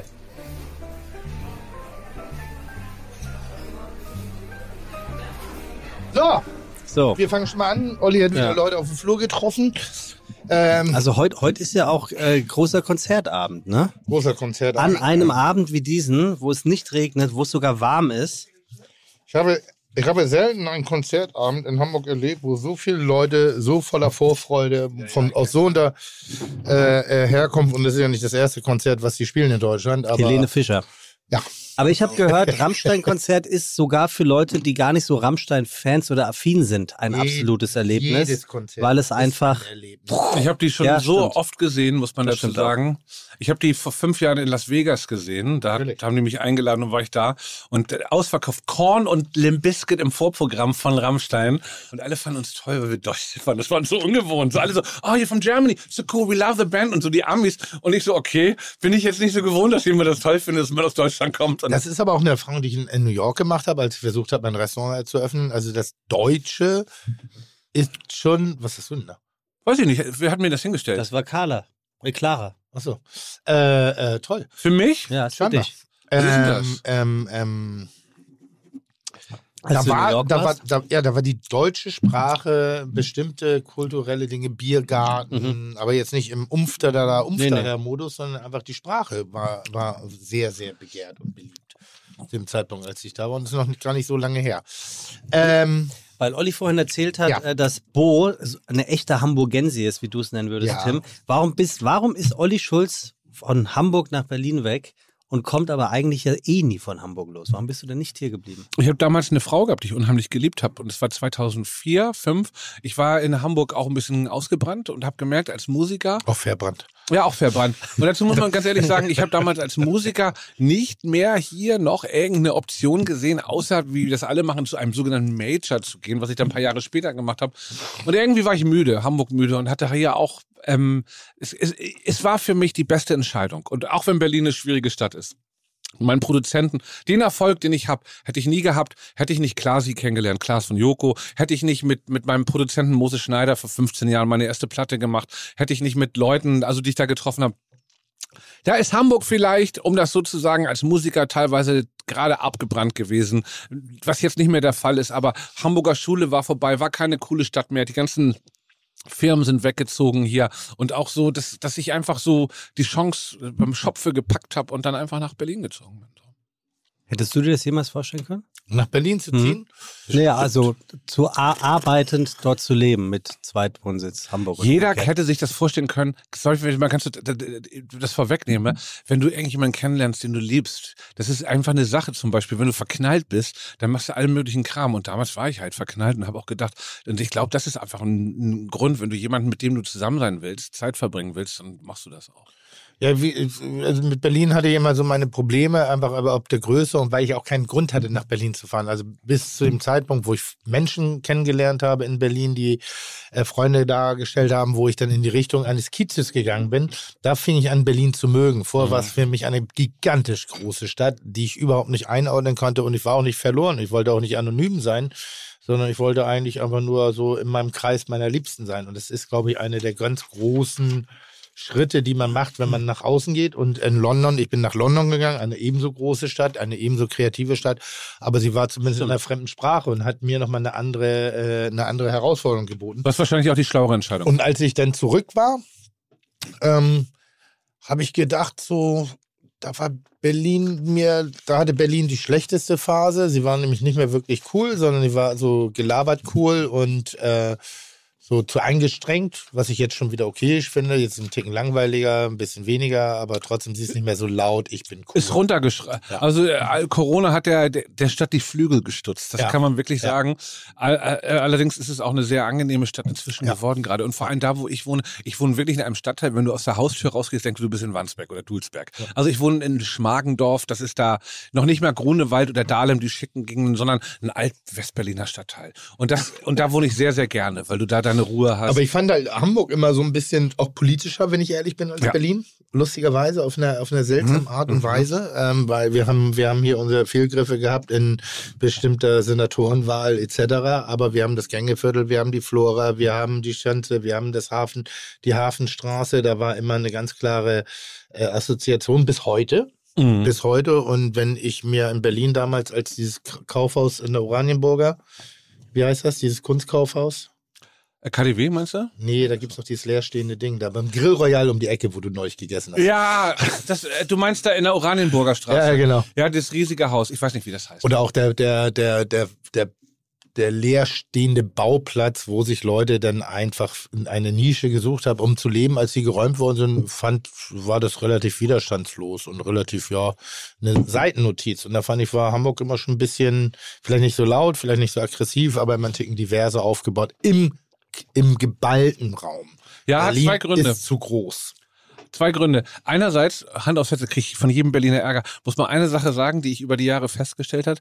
Auch wenn du die Geschichte der Berliner Kulttypen siehst, Hamburg hat immer mehr Stil gehabt. Die Leute haben mehr Klasse gehabt und die waren nicht ganz so asozial. Das mag der Berliner jetzt nicht gerne hören. Aber selbst wenn ich alte Interviews mit Inga Humpe höre, die eine Ikone ist und eine Popschreiberin ist, denke ich, Mann redet die asozial ätzend teilweise. Und das meine ich jetzt nicht abwertend diesen Künstlern gegenüber, aber alles in Berlin ist mit der schnottrigen Assigkeit, wo ich auch denke, ihr habt hier alle ganz schön Glück gehabt, dass ihr damit irgendwie durchgekommen seid, weil eure Art ist auch nicht sympathisch kultig, während man beim Norddeutschen ja sagen kann, ja, Schnauze mit Herz, ist es beim Berliner teilweise wirklich, das ist nun mal so einfach nur asozial. Und das ist ein Teil, der, was mich daran stört. Andere, der, der, der große Vorteil der Stadt ist wiederum, dass dir Freiheiten möglich sind, die du hier in Berlin nicht mehr äh, haben kannst, wo Hamburg wiederum zu provinziell ist. Das ist auch das Ding, man macht sich hier immer, wie, wie Karl, La- äh, Karl Lagerfeld gesagt hat, Hamburg redet davon, es ist das Tor zur Welt, aber es ist auch nur das Tor. Und genauso ist es nämlich Das auch. ist so. Aber Es genau, ist so. bestätige ich sofort, wenn ich das unterschreibe. Und, und, und was man auch wirklich bei solchen Sachen nicht vergessen darf, einfach aus der ganzen, wir, wir tun immer so, nur weil es vorbei ist, ist es äh, äh, auch schon vergessen. Ähm, Hamburg hat eine Grenze oder hat eine Trennung, aber das ist Alster und Elbe. Also wir haben halt die Schicken und wir haben halt die Arbeiter in Anführungszeichen. Das war's. Mehr haben wir nicht. Und dann kommt hinten raus nochmal Blankenese. Und ähm, Berlin ist halt eine Stadt Ost und West. Und das ist, glaube ich, ein, eine Infektion, die da über viele Jahre äh, vorhanden war, was natürlich auch wirklich zu einer geistigen, mentalen und auch gesellschaftlichen Trennung geführt hat, die auch nicht mit einer Generation sofort zu überwinden ist, in meinen Augen. Ich hänge momentan lieber, ich habe auch tatsächlich, wo du das gerade sagst, ich habe fast mein ganzes Hemd, ich rede gar nicht mehr von Ossis und Wessis, aber wenn ich so nachgucke, in meiner Band, mein Manager ist aus Ostdeutschland, mein Arzt ist aus Ostdeutschland, fast alle, die für mich arbeiten und mit Leuten, mit denen ich zu tun habe und ich ein Teil von Ostdeutschland und der Mentalität und auch so sehr zu schätzen, nachdem man das alles mal runtergeschraubt hat, von wegen, ja, die sind so und die wollen die, die also all diese Klischees wegnimmt, gibt es eine Sache von, von Ostdeutschland, die ich wirklich, die mir wirklich ins Herz gewachsen ist. Und das ist eine Grundauf, äh, korrekte, unaufgeregte Art. Ich rede jetzt nicht, man kann es nicht alle Osten nehmen, aber wenn, ich, wenn wir gerade über Rammstein Ja, reden, so eine Band, die eine der größten Bands der Welt ist. Und wenn du siehst, was für, ich war ja mal mit Flake, das kann ich jetzt mal kurz erzählen, der war bei uns in der Sendung, mal essen und so, was für realistisch runtergeschraubte Typen das dann doch in ihrer Art sind, weil die nun mal aus der DDR kommen, aus der Zeit, in der es noch anders war, in der es das noch gab, so finde ich das äußerst sympathisch als irgendwelche hysterischen Leute, die im Glanz und Gloria aufgewachsen sind. Und ich glaube, das finden wir auch gut, weil wir aus Arbeiterverhältnissen kommen. Und dieses Arbeiterverhältnis, das widerspiegelt sich teilweise im Osten, mal jetzt abgesehen von meinem lieben Freund Jan Böhmermann, der immer alles auf, sehr oft auf rechts und so. Das gibt, das, das Problem gibt's da alles. Aber es gibt auch eine Sache, die ich da sehr schätze, und zwar so eine unaufgeregte, klaren Blick auf Sachen. Und das ähm, ist mir neulich aufgefallen, dass fast 80 Prozent, 90 Prozent der Leute, die ich kenne, mit denen ich eng zusammenarbeite, aus Ostdeutschland kommen. Ja, ja, also, warum sollte man auch, äh, und jetzt reden wir nicht systempolitisch, sondern einfach wirklich nur reine gesellschaftliche Aspekte. Äh, äh, da sind Bereiche gewesen, das war die vielleicht auch dieses vermeintliche sich schützen gegen eine, eine politische Führung, Mhm. wo man, da hat ein Zusammenhörigkeitsgefühl stattgefunden, was bei der Öffnung der Welt einfach verloren gegangen ist. Und bis man das verstanden hat, ist ja fast ein bisschen wie, als du bist 16 Jahre alt und ich schmeiße hier im Hauptbahnhof raus und sag so, und jetzt viel Spaß am Ja. Leben. Irgendwie so, da, da wirst du das mal äh, machen, weißt du, da ziehst Ja, ja, du dich ein voll. bisschen zurück und so sehe ich das auch. Und ich finde auch eine Ost-West- Diskussion im Sinne einer Abgrenzung wahnsinnig dämlich. Dämlich und Anerkennung und, von äh, Unterschieden. Ja, aber ja. Anerkennung von Unterschieden sollte in der gesamten Welt immer noch da sein. Wir sind unterschiedlich. Wir sind unterschiedlich und Danke. gewisse Sachen sind unterschiedlich und die werden immer unterschiedlich bleiben. Und es ist auch schön, dass es so ist und dass man ein Interesse an den Unterschiedlichkeiten hat. Ja. Wir, So, wir haben eine Kategorie, die Tim nicht hört, aber Olli, Essen und winken. Schmeckt oder schmeckt nicht? Doch, doch, doch, doch, ganz hervorragend. Ah, Also, wir sind bei einer unserer Lieblingskategorien. Übrigens, Tim, mittlerweile eine der Lieblingskategorien unter allen Podcasts, die es in Deutschland ja, ja, gibt. du wiederholst dich. Essen und Winken. Das scheint gerade Trend zu sein bei Podcasts, immer zu sagen, Lieblings, beste, bekannteste, beliebteste Ja? unter allen Podcasts, ja. Ja? Das scheint gerade so ein bisschen so ein, so ein Battle zu sein, wer die größeren Hupen. Ich höre ja gar keine Podcasts Hm, mehr. Ich gucke kein Fernsehen. Ich höre ja gar keine Podcasts mehr. Hier, Ich jedenfalls habe ja gar keinen, ich habe ja gar keinen ähm, Empfänger mehr für Podcasts. Ich höre das. kein Radiator. Kein Radiator. Alles Ich weg. habe ja keinen keine, Radiator. keine Kopfhörer mehr. Wobei der Radiator Ich habe ja gar keine Kopfhörer mehr. Ich höre ja gar keinen Podcast mehr. was völlig anderes ist. So, wir ganz Ja. kurz, und bevor wir zu Essen und Winken kommen. Äh, wir hatten, Reicht da war Olli, glaube ich, noch nicht hier, Nee. haben wir darüber gesprochen, dass du mit Joko zusammen eine Radioshow hattest. Weder Tim noch ich kannten die. Ja, Z- zwei und, 16 und 2. Das war die Geschichte. Das Klaas hatte eine mit Jan Böhmermann Genau. und ich hatte eine mit Joko. Die lief immer abwechselnd auf Radio 1 2011, 2012. Dann kam das Ding, Übernahme von Joko und Klaas zu ProSieben, die beiden einen Auftritt nach dem anderen und kaum noch Zeit gehabt. Und so sind eigentlich Jan und ich zu einer Not äh, Verbindung zusammengeschrumpft. Und dazu, das mag ich, äh, das kann ich jetzt auch mal kurz sehen. Alter. Also seid ihr sozusagen mediales Resteficken. Wir sind, medial, wir sind mediales Resteficken, kann man so sagen. Und dann kam dazu noch, und das wird jetzt, okay, das ist Gossip, und ich will mir damit nicht auf die Schulter klopfen. Ne? Jan ist ja von uns beiden der deutlich größere Fernsehmultityp und so. Und ich bin auch sehr froh mit der Rolle, in der ich bin. Aber 2012, als ich dann ankam bei Radio 1 und gemeint habe, ja, ich würde dann gerne weitermachen, wenn Joko nicht kann, Klaas kann ja auch nicht, ich würde es gerne mit Jan Böhmermann machen. Und da haben Radio 1 zu mir gesagt, ja, Olli, kannst du nicht jemand anders suchen? Der Typ macht, glaube ich, Ärger. die waren wirklich und das, gesagt? das, das, Und Jan war Jahre damals, gar nicht, aber Jan, Respekt. Jan war damals zu der Zeit nicht der beliebteste, lass uns mal sagen. Und er hat ja nun mal einen kometenhaften Fernseher, also ist ja nun mal wirklich einer, können wir mal ehrlich sagen, der auf alle Fälle, wenn er im Fernsehen was macht, dafür sorgt, dass man drüber redet Ja. und das sehr, sehr gut macht, brillant macht. Für mich ein super Fernseher. Also Auch mit Einschränkungen. Auch mit Einschränkung, Einschränkung. auch mit Einschränkung, aber viele Sachen richtig macht und viele Sachen sehr, sehr gut macht und wir ja auch wirklich sehr lange jetzt Arbeitsverhältnis zusammen haben. Aber dann habe ich dafür gekämpft, dass Jan mit mir diese Sendung machen kann. Habe dann gesagt, ey, ich mache es nur mit Jan, mit niemand anders. Man sollte mir jemand anders vorsetzen. Und das war ähm, eine Entscheidung, über die ich immer noch sehr glücklich bin, dass ich dafür gekämpft habe, weil ich glaube, mit niemand anders hätte ich so eine lange Arbeitsverbindung gehabt, was daran liegt, dass wir beide nicht zu eng sind, nicht zu viel Zeit privat verbringen und ähnliches. Und wollte nur sagen, das ist genauso gewesen, dass, die den, dass der Jan so, ja, wir wissen nicht genau, was der so auch macht, was will der eigentlich? Da hatte Jan, glaube ich, noch nicht mal eine eigene Fernsehsendung oder gerade angefangen. Und da ist durch so einen glücklichen Zufall, weil Klaas und Joko nicht können, unsere Verbindung entstanden. Und was war 16 und 2? 16 und 2 war eine Reportagesendung, wo ich mit Joko durch die Gegend gefahren bin. Leute interviewt habe in Drive Nows oder ähm, Pferdewetten gemacht habe. In Berlin sind wir zur Pferderennbahn gefahren. Ich glaube, es gab nur fünf, sechs Folgen. Mhm. Hat aber mega Spaß gemacht. Joko auch jemand, mit dem ich, ich war ja gerade bei ihm in dieser Sendung, die jetzt im August kommt. Wer steht mir die Show? Und es hat total Spaß gemacht. Ich hätte auch mit Joko das jederzeit weitergemacht, aber der ist ja nun mal wirklich busy mit vielen Sendungen. Ne? Also zu der Zeit jedenfalls. Und Schokolade. Und Schokolade Und Sushi-Bikes. und Sushi Bike. Und. Vielleicht wahrscheinlich der von allen Geschäftsmännern der der der schlauste von uns allen, glaube ich. Ja, weil Weiß er- ich nicht. Er traut sich zumindest viel zu Er machen. traut sich viel. Und ich habe immer das Gefühl bei Joko, das läuft schon irgendwie alles. Wir müssen uns keine Sorgen um Joko machen. Ich glaube auch, dass wir uns keine Sorgen machen müssen. Nichtsdestotrotz bin ich Joko sehr dankbar, weil wenn immer der in was investiert, halte ich die Finger raus. ich investiere in gar nichts. Das Das, ist so, das ist eine Welt, die, in der ich mich Ähm, nicht wohlfühle. also wir waren bei Essen und Winken Ja. ähm, und wir haben hier einen Klassiker, äh, den ich heute wieder anbringe.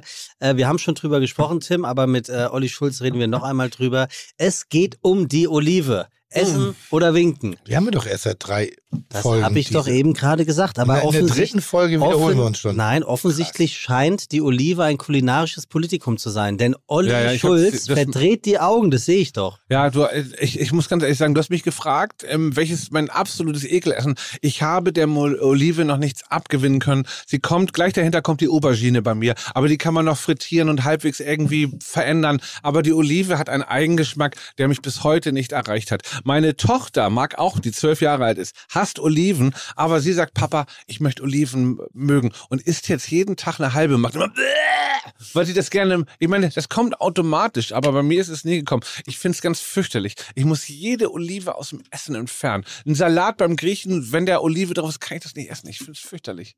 Es gibt so ein paar Sachen, es wenige bei mir, aber die Olive ist wirklich, genau wie eine rohe Tomate. Ich liebe alles mit Tomatensoßen, aber in eine rohe Tomate beißen ist für mich Aber absolut wann macht man das denn? Das ist für mich höchstpersönlich wirklich krank. Ja, das Ich macht habe, auch keinen- welcher Mensch mag keine Tomate? Das ist für mich die in. Kann ich nicht die, verstehen, Es warum. ist, es ist das Schönste. aber er sagt ja auch, dass er sie mag. nee, Aber nur nicht, nicht. Nee, roh nicht. Roh Und nicht. vor allem reinbeißen nicht. Meine erste WG, Hütten hier am Großen Neumarkt, habe ich mit zwei Mädels zusammen gewohnt. die natürlich. haben sich, die haben sich jede. Hattest du mit beiden was? Nein, mit, ich war beide verliebt, Okay, aber die gut. haben sich immer andere Jungs von nach Hause genommen. Weil viele, Und- relativ viele Ex-Frauen heute eine Rolle spielen. Ja, Ja. Muss, ich aber auch, muss ich aber auch sagen. Oder bist du deswegen irgendwann nach Berlin? Meine. Mitbewohnerin, mit denen ich beiden nichts nur Mitbewohner waren. Und die haben sich immer eine Sache gemacht. Das für mich das Albtraumessen bis heute und ich verstehe es nicht. So, ein- so, so ein Graubrot, dann oder so ein Schwarzbrot, dann Mozzarella, dann Tomate und dann Pesto. Das ist die größte Scheiße. Mozzarella sowieso auch völlig überbewertet. Schmeckt nach nichts. Das ist so, hast du so viel Flabberkäse. Diese ganzen, oh, wir haben so einen tollen Burrata hier. Ist scheißegal. Das ist weiße Meuchscheiße. Das ist weiße, wabbelige Scheiße, die nach nichts schmeckt. Ein Käse schmeckt nach Gorgonzola, nach Appenzeller, nach Gruyère oder sonst was. Aber diese Mozzarella-Nummer, die kannst du benutzen zum Überbacken. Aber das ist auch das Einzige, wozu Mozzarella gut ist. Dieses, "Mm, wir haben eine ganz tolle Burrata hier bei uns. Da musst du mal, oder wie dieses Bunata oder wie das heißt. Und es schmeckt nach nichts. Es ist wabbelig weich. Du kannst es nicht kauen. Es ist der letzte Rotz. Das ist irgendwann so mediokre Küche Mitte 90er in WGs entstanden und wird heute noch verkultet. Und ich möchte das nicht mehr. Ist gut, dass wir die Olive angebracht haben. Ich Guck bin, doch ich, mal, ich wie bin der ganz froh, kommt. dass er doch nicht zu Gast war beim um Air Podcast, weil da war saß ja Ra- Rainer Kallmund bei uns auf der Bühne. Aber der ist ja auch und, alles. und, und der hat, also zumindest das, was man mir später übersetzt hat, hat ein hohes Lied auf die Burrate der. Bullerei gesungen. Ich Ja. weiß, Und dass das Leute das auch sagen, aber ich habe das, ich verstehe das bis heute. Hat auch nichts mit deiner Burat, aber ich verstehe den Sinn nicht an diesem Essen, Wir können mal über alles reden jetzt ganz kurz am- äh, nochmal, was, was scheiße schmeckt. Da gehören auch genau Austern dazu. Warum soll ich mir Rotze, die aus der Nase gelaufen ist, genauso schmeckt, in den Mund stecken? Das ist salziges, das ist, das ist genauso wie wenn du einen Göbel im Schwimmbad ins Wasser rotzt und den dann wieder runterschluckst. Ja, aber- genauso schmeckt eine Auster. Aber hätten wir nicht Freude dran, wenn wir den kauen könnten? Ja, Haben wir nicht früher gerne, dass das so ist? ja aber es geht ja jetzt. Also ich, ich finde dich gerade relativ einfach. Du, du, du beugst dich dem kulinarischen Proletariat und suchst gerade auf krampfhaft und, äh, krampfhafte Art und Weise Sympathiewerte, dir zu erarbeiten. Ja, und das, die kriege ich auch, weil es gibt genug Leute, die jetzt Ja, sagen, ich danke auch. Olli Ja, Schulz. natürlich. Das glaube ich allerdings Diese auch. Mozzarella Burrata, Kuh, äh, Scheiß habe ich nie verstanden. Was ist denn der Grund? Warum sollst du das denn essen? Es schmeckt doch nach nichts. Ist kein Geschmacksträger drin. Das ist Milch mit aufgedickte Milch. Da ist, trinke lieber ein Liter Dickmilch, ganz ehrlich. Okay, äh, Austern kann ich auch mitgehen. Ich finde den Vergleich auch übrigens gar nicht schlecht. Ja. Die großen fünf Scheißsachen. Austern, Oliven, Brunata, Burrata oder was wie die Kacke heißt, Mozzarella und alles mit Pesto. Wirklich, das sind so Sachen, kannst du mich mit jagen. Diese Pesto-Scheiße, hochkonzentriertes Zeug, was so hochkonzentriert ist, dass es nichts anderes schmeckt außer nach Pesto. Das kannst du ja nicht mehr irgendwo reinarbeiten. Das ist. Aber okay. meinst So, du nicht, nein, dass, es meinst du nicht, ich das schmeckt nach Pesto, weil es Pesto ist? Ja, aber wenn, dann muss es ein Walnusspesto sein und nicht diese grüne, was ist das, wie heißt das, Bu, ähm, Basilikum. Ba- ja, oh, das ist, Basilikum finde ich auch so überbewertet, ey. Das ist ja interessant. Also bist du krüsch, was Essen angeht. Überhaupt gar nicht.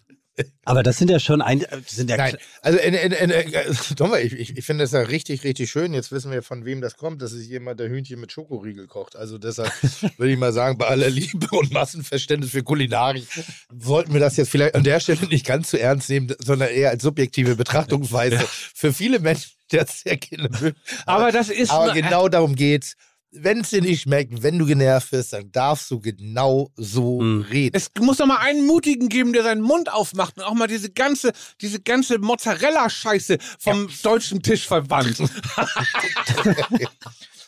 So, äh, jetzt hast du es auch geschafft, äh, eine ganze Nation zu beleidigen, dessen Herzstück das ist. Und, äh, nee, aber man- Tim, sag mal ja, ganz ehrlich, ja. was, was ist der Eigengeschmack, ähm, ohne jetzt mal ohne ironisch, Ja, das- ja, ja. der Eigengeschmack, woran du deine Burrata gerne isst oder sagst, weil die besonders cremig ist, aber, oder was ist der, also was ist der Geschmack, der daraus gearbeitet Pfeffer ist? ist- der Pfeffer in, ist gut. in der Tat ist es so, wenn du, wenn, wenn du den, den meisten Lump, den du gerade beschrieben hast, isst, Oliven als auch Mozzarella, ist wirklich Dreck. Ist sehr oft Dreck, ist geschmacksneutral, ist Füllmasse, ist Gratiniermasse, sind gefärbte, eingelegte Sachen, wo Salz, irgendwas penetrantes, pappiges, widerliches rauskommt.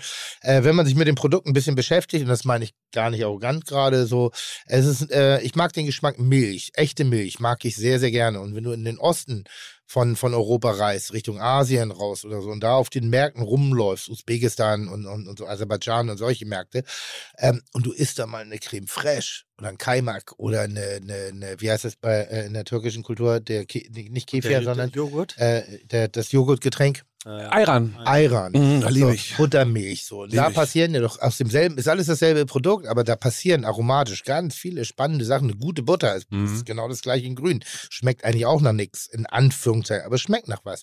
Und so ist auch diese Mozzarella, Pest, Burrata, Pest. Ich bin hundertprozentig bei dir. Billig verarbeiteter industrieller Rotz, schmeckt neutral, ist weiß, ist irgendwie auf dem Teller, führt zu gar nichts wenn du ein bisschen eines der schönsten Gerichte, die ich je in meinem ganzen Leben hatte, wirklich eines der besten, perfektesten Momente, habe ich glaube ich auch schon mal erzählt, da war ich in Italien. Da durfte ich Büffelmozzarella selber machen oder ich war in der Produktion dabei. Dann haben wir ein War das frisch nicht in der. Fernsehsendung? Nee, nee, das nee. War, oder war das nochmal? Habe ich auch mal, aber da Ja, war, ja, ja. das war in New York. Das war wirklich Stimmt. in Italien. In New Ein York hast du es mal gemacht. Genau, ja? ein privates Erlebnis. Und ich habe diesen Mozzarella frisch Mhm. aus dieser Kochmolke, was das eigentlich ist, wo Aroma drin ist, wo dieses ganze Milchsaure drin ist, habe ich mitgenommen mit dem äh, Käsemacher. Wir sind auf seine Hütte gegangen, so Semi-Wald-Feld, so ein Mischding.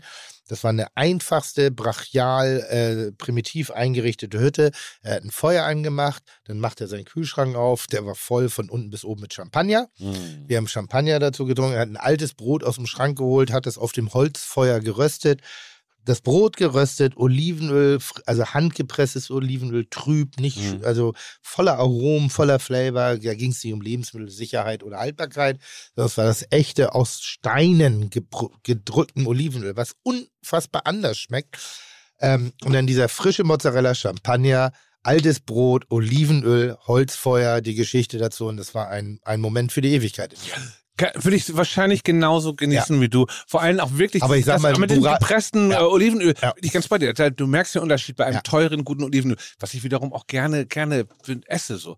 Aber ich finde, Aber ich bin bei dir. aber es liegt, glaube ich, auch daran, dass man vielleicht doch durch diese gesamte, da- das würde ich auch mal fragen, die ganze Geschipsfresse, künstliche Geschmacksstoffe, dass du so manchmal für so feine Sachen, wie so, die halt nach wenig schmecken, wo der, das Aroma dir nicht sofort anspricht, wo du erstmal nichts bei empfindest. Und das ist bei Mozzarella so. Vielleicht sind auch die Die Geschmacksgaumen Frage ist auch, versaut. wie isst du eine Auster? Ich habe da, wenn du mit mir Austern essen Isst du die gerne? Ja, ich liebe Dann Austern. erzähl bitte mal, wie ist Aber du das eine es gibt Auster? eins meiner absoluten. Wenn ich Lösen so, und nee, Ja, wenn, wenn, aber wenn so nicht sogar isst mein absolutes Lieblingsrestaurant ist die Fischgebar in Kopenhagen. Das äh, gehört zu diesem zu dieser Nordic äh, aber ist down to earth im, im, im Meatpacking District.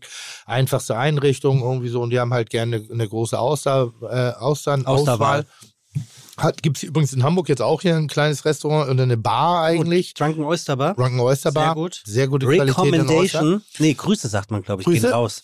So, und Austern schmecken so unterschiedlich, das ist so krass. Und zwar schmeckst du sie erst, wenn du sie kaust. Und die Ich meisten dachte, die schlürft, ich das dachte, die schlürft man. Aber Sekunde, wieso Nee, kauen? Ich dachte, Nein, man schlürft die runter. Was du schmeckst, ist das Salzwasser. Aber wenn du sie kaust, Ja, aber du nimmst sie in den Mund, du schluckst das Salzwasser, das macht, breitet so ein bisschen vor, das ist die Salzigkeit. Und jetzt nimmst du die Auster und jetzt kaust du drauf rum, auf dem, auf diesem Knubbel. Ja? Und dann hast du A, ein sehr, sehr, ist wirklich ein schönes Mundgefühl, ist nicht wie Rotze, sondern du merkst den Widerstand. Also wenn ich Rotze hätte, die so schmeckt, dann würde ich, mir die, würde ich mich selber ernähren. äh, und dann kaust du sie und dann merkst du, okay, erster Biss salzig, das Ding platzt auf, eine leichte Salzigkeit. Dann kommt oft eine Süße dahinter, dann kommt eine, eine Jodigkeit, dann kommt manchmal ein Mandelaroma hinterher, aber alles so ganz fein. Ja, ja. Und das Einzige, was stört an der Auster, was mich stört, ist ein bitterer Abgang. Das ist das Einzige, was ich nicht mag, weil dann habe ich das Gefühl, okay, die ist nicht gut gespült oder wie auch immer. Aber das ist schon geil. Das ist schon, ri- aber du musst beißen, du musst kauen. Du Ja, musst, finde, das sieht schon so eklig aus. Ich denke immer, da ist noch. äh, Kotet die Auster eigentlich? Ist da noch mal Kot im Darm der Auster oder haben die so einen Darmstrakt gar nicht? naja, die ist, also wird sie auch scheißen. Ja, okay. Aber also ich ich, esse gerne ich Garnelen, Scampis liebe ich alles. Ja, aber nee, die Auster Dann bleibst du aber auch echt intellektuell auf dem Hühnchen stehen. Ich war vor. Geschmacklich, weißt du, was ich meine? Ich war mit meiner, äh, mit meiner Tochter und ein paar Leuten in Arcachon in, in Frankreich. Und Ja. das ist ja die Austernszene. Ja. Und die Leute so, wir müssen heute Abend unbedingt Austern. Ja. Der, weil die Austern direkt aus dem Wasser kommen. Ich glaube, mit Wein, nee, Weißwein sind Schnecken, glaube ich. Ne? Wo macht man, oder macht man Austern auch mit Weißwein? Ja, eigentlich roh, aber Roh, ne, heutzutage gratiniert man sie, oder in Amerika gratiniert man sie auch, gibt es eine sensationelle Austern, ein Austernrestaurant in der größten U-Bahn-Station, wie heißt sie? Ist das District? Nee, nee, ist Washington, glaube ich, irgendwie, also Washington Square oder irgendwie sowas in der Richtung. Ja, ist sensationell. 38 Varianten von Austern, überbacken, gratiniert, Spinat, das, das, die. Boah, lecker. Ich würde es gerne mögen, nämlich. Wir, Aber wir, ich musste mal im Lafayette-Haus in Berlin für einen Dreh sechs hintereinander essen. Beim, mir war so schlecht danach. aber du hast keinen Lehrer dafür gehabt. ja, Also nicht. das zum Beispiel jetzt Wie bei dir dem- mit dem Sex, hast du auch keinen Lehrer gehabt. Weißt du, musstest du auch selber die Wahl Ja, bringen. aber da ist es andersrum, da mögen es die anderen nicht. Ja, das ist Aber schau mal, was wir, da, da bin ich die Auster.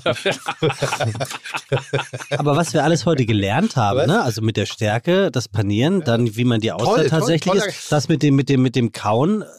Mir war das gänzlich neu. Ich dachte wirklich, man schlürft sie und es geht alles runter. Also insofern ist es dann vielleicht beim nächsten Mal, Olli, wenn du hier bist, äh, das ist jetzt noch nicht der Rauswerfer, äh, haben wir haben wir auf alle Fälle Austern am Start. Ich komme gerne noch mal ein drittes Mal wieder, wenn ihr wollt. Ja, also es toll. macht Also mir total, ehrlich Mörder. gesagt, was ja keiner immer weiß, ich mag, ich bin ja wirklich interessiert am Essen und ich finde das auch immer spannend, wenn Tim was erzählt. Ich finde das wirklich eine Sache, die mir Spaß macht. Und ich finde es toll, wenn ihr oder du Mhm. über Essen redet, weil ihr, ihr da wirklich so eine geile, ihr seid manchmal so dezidiert versessen, warum Dinge geil sind. Und jetzt konnte ich endlich mal kontern und konnte wirklich mal zeigen, Ja. äh, okay, der ist kompetent. Hattest du nicht auch mal im Rahmen von, von Fest und Flauschig, Tim, irgendwie eine, eine Zuschaltung, wo du mit Jan Böhmermann was gekocht hast? Nee, das nicht irgendwie. Das ist so, die, die sind inzwischen mein neues Wetten, das. Ich werde ständig eingeladen. Nee, aber, da, aber, aber, ich da, aber da war mal was. Nee, wir machen das Nein, aber, aber jetzt. da war doch keine mal Sorge. was. Ja, Ja, ich, also ich glaube, mein Problem ist einfach, wenn Tim zu uns in die Sendung kommt, dass Jan die ganze Zeit mit Tim nur über Essen redet. Dann bin ich raus. Weil Jan ist ja, was man wirklich ich was mal sagen macht das muss, mit ist dir Jan dann? eine kleine Kü- Küchenfee. Nichts macht das mit mir. Okay. Es gibt so viele Sendungen, wo ich Jan so dicht laber, dass das auch ruhig mal Ja. wieder machen kann. Jetzt hatten wir gerade Mille von Creator da und Jan ist einfach abgeschaltet gewesen. Und das ist einfach so, der hat auch mal wieder ein Gutchen. Der hat auch eine Kochsendung, glaube ich. Aber, Ne? aber wie gesagt, ich, ich, ich mag Olli sehr und, und, und äh, auch gerade, wie gesagt, die, die, die Male, wenn wir irgendwie was miteinander hatten. Oh, äh, nein, das eine Mal in Berlin, wo wir bei einem kleinen Eckitaliener Das war waren, das war schön. Und es war auch schön. Und dieser Humor, den wir da auch gemeinsam haben, irgendwie, Ja. wo auf einmal der gute Tisch rausgeholt wird und der gute Krabber. Ja, der- weil der für meine Profi kocht, weil auf einmal der. Profi. Meine da gute ist. Freunde. Und das Meine hat halt. Freunde. Das ist sehr, sehr schön. Die, Ja, die du, ich, ich kann es genau sagen. Ich bin froh, dass wir nicht in eine Klasse gingen, weil wir wären wahrscheinlich in der Schulzeit sehr gute Freunde geworden und hätten uns dann irgendwann zerstritten. Und so ist es schön, dass wir uns das so spät kennengelernt haben. Ich bin großer Fan von dir und von all den Sachen wirklich. Kann man nur wirklich sagen. Und es ist sehr schön, dass wir uns irgendwann gefunden haben. Vor zehn Jahren bei N3 bei dieser Talksendung, wo du mich noch angeguckt hast nach dem Motto, netter Typ, schade, dass er zurückgeblieben ist. Das, Das ist doch ein schönes. Es, äh, müsst ihr euch mal Nein. angucken. Also für alle, die jetzt noch mal sehen, wie Nein. Tim, also wir, wir haben uns, glaube ich, vorher schon öfter mal gesehen. nee, aber nee, nee.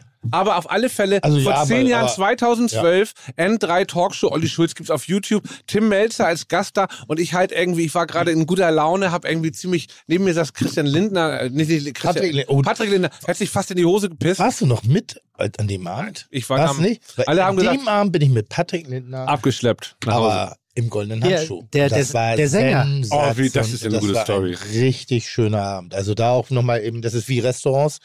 Äh, auf der einen Seite war es eigentlich Patrick Lindner, der Schlagerheini irgendwie so, aber der Abend endete im goldenen Handschuh. Unter anderem Barbara äh, Headcrash und solche Sachen.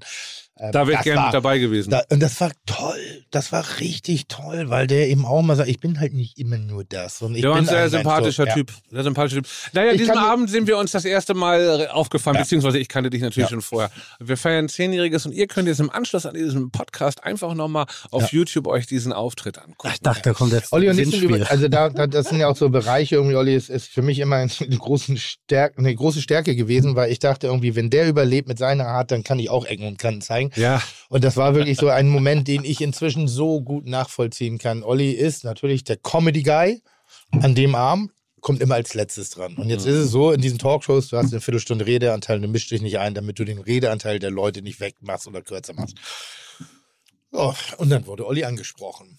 Und da, ich sag mal, der Vesuv bricht harmloser aus. Da, Ja. irgendwie so, da, waren, da war Wortgewalt, hatte sich in ihm aufgestaut. Das musste raus. Und ja, das ich glaube, es wurde auch keine einzige Frage gestellt. sondern Wenig, also wenig, ganz wenig. wenig. Das ging aber klack, klack, klack. Und es war so schön, weil diese, diese gebremste Energie, die da die ganze Zeit, und die hast, das hast du gespürt, und ich habe ihn so sehr verstanden, weil ich das auch oft habe. Ich mag das nicht, das hat ja auch schon bei mir dazu geführt, ähm, ich weiß noch irgendwie mal bei Klein gegen Groß, was ja, ähnliches. Da war, musste ich halt gegen ein achtjähriges Mädchen im Pfannkuchenwänden anwenden, äh, antreten, nach, nach über zwei Stunden Aufnahmezeit. Und ich war hinter den Kulissen und ich dachte so, boah, boah, Ja, boah, boah. Und dann ging es so, und jetzt ein Auftritt. Und ich bin wirklich wie Hulk Hogan in den Ring reingestürzt. Gegen das Und achtjährige Mädchen. Was in die Hose gepisst. So, hab mich posiert, äh, bin noch von den Ringseilen runtergesprungen und hab sie ganz kurz auf den Boden geschmissen, hab gedacht so, fuck you. Und da stand Kai Pflaume, glaube ich, ne? Und sie stehen so neben mir und denken, Alter, was ist mit dem denn bitte los? Also das war wirklich so. Wie cringe ist er denn? Hä? Wie cringe ist Ja, er das denn? ist aber auch unangenehm. Boomerschwein. Weil Energie. eine Sache, ich, würde, ich, ich, hätte, ich habe oft Angebote für Filme oder Talksendungen oder irgendwas. Also Talksendungen, da ge- gehe ich nicht mehr hin, weil man mir im Gesicht ablesen kann, dass ich alle hasse, außer mir selbst in, in der Sendung. Das ist das Problem. Und ähm, dieses Rumwarten, ich habe ja so ein paar Filme mitgespielt, ne? Immer so nette, nette kleine Rollen. Aber dieses, du sitzt Bibi und Tina. fünf, sechs Stunden im, äh, in so einem Trailer und dann auf einmal, ja, du bist jetzt dran und bist schon völlig durchgerockt und denkst, ich will schnell nach Hause. Und dann musst du erst drehen, dann geht's erst los. Das nervt mich halt, dieses Aber- Warten. Ne? Aber warum hast du die Leute alle bei einer Talkshow? Weil ich viele Leute auch scheiße finde. Ich gehe auch, wenn ich jetzt mal ganz ehrlich bin, ich gehe in keinen Podcast außer in euren, weil ich Tim mag und dich inzwischen habe ich ja auch ins Herz geschlossen, Sebastian. Wir haben ja auch öfter mal Kontakt mit ihm hergeschrieben. Ich würde jetzt nicht gehen zu irgendjemand, der mich jetzt fragt, sondern ich gehe hin, weil ich weiß, dass wir eine Grundlage haben, worüber wir reden können. Ansonsten rede ich zweimal die Woche, mindestens eine Sto Stunde mit Jan Böhmermann und es reicht. Es ist einfach genug. Und solange ich aus finanziellen Gründen das nicht machen muss, mache ich das auch nicht. Wenn ihr mich irgendwann überall seht, dann wisst ihr, Olli Schulz braucht Geld. Aber ansonsten versuche ich dann auch so, weil es ist dieser alte Satz, willst du was gelten, mach dich selten. Und der andere Satz ist, mach dich nicht so rar, so gut bist du nicht. Also und dazwischen pendelt das irgendwie. Und ich finde, das sind sehr schöne Worte, Und weil du hast jetzt die nächsten äh, dreieinhalb Stunden Zeit, die Fresse zu halten. Ja. Äh, brauchst nicht kommunizieren, weil da tun wir alles dafür.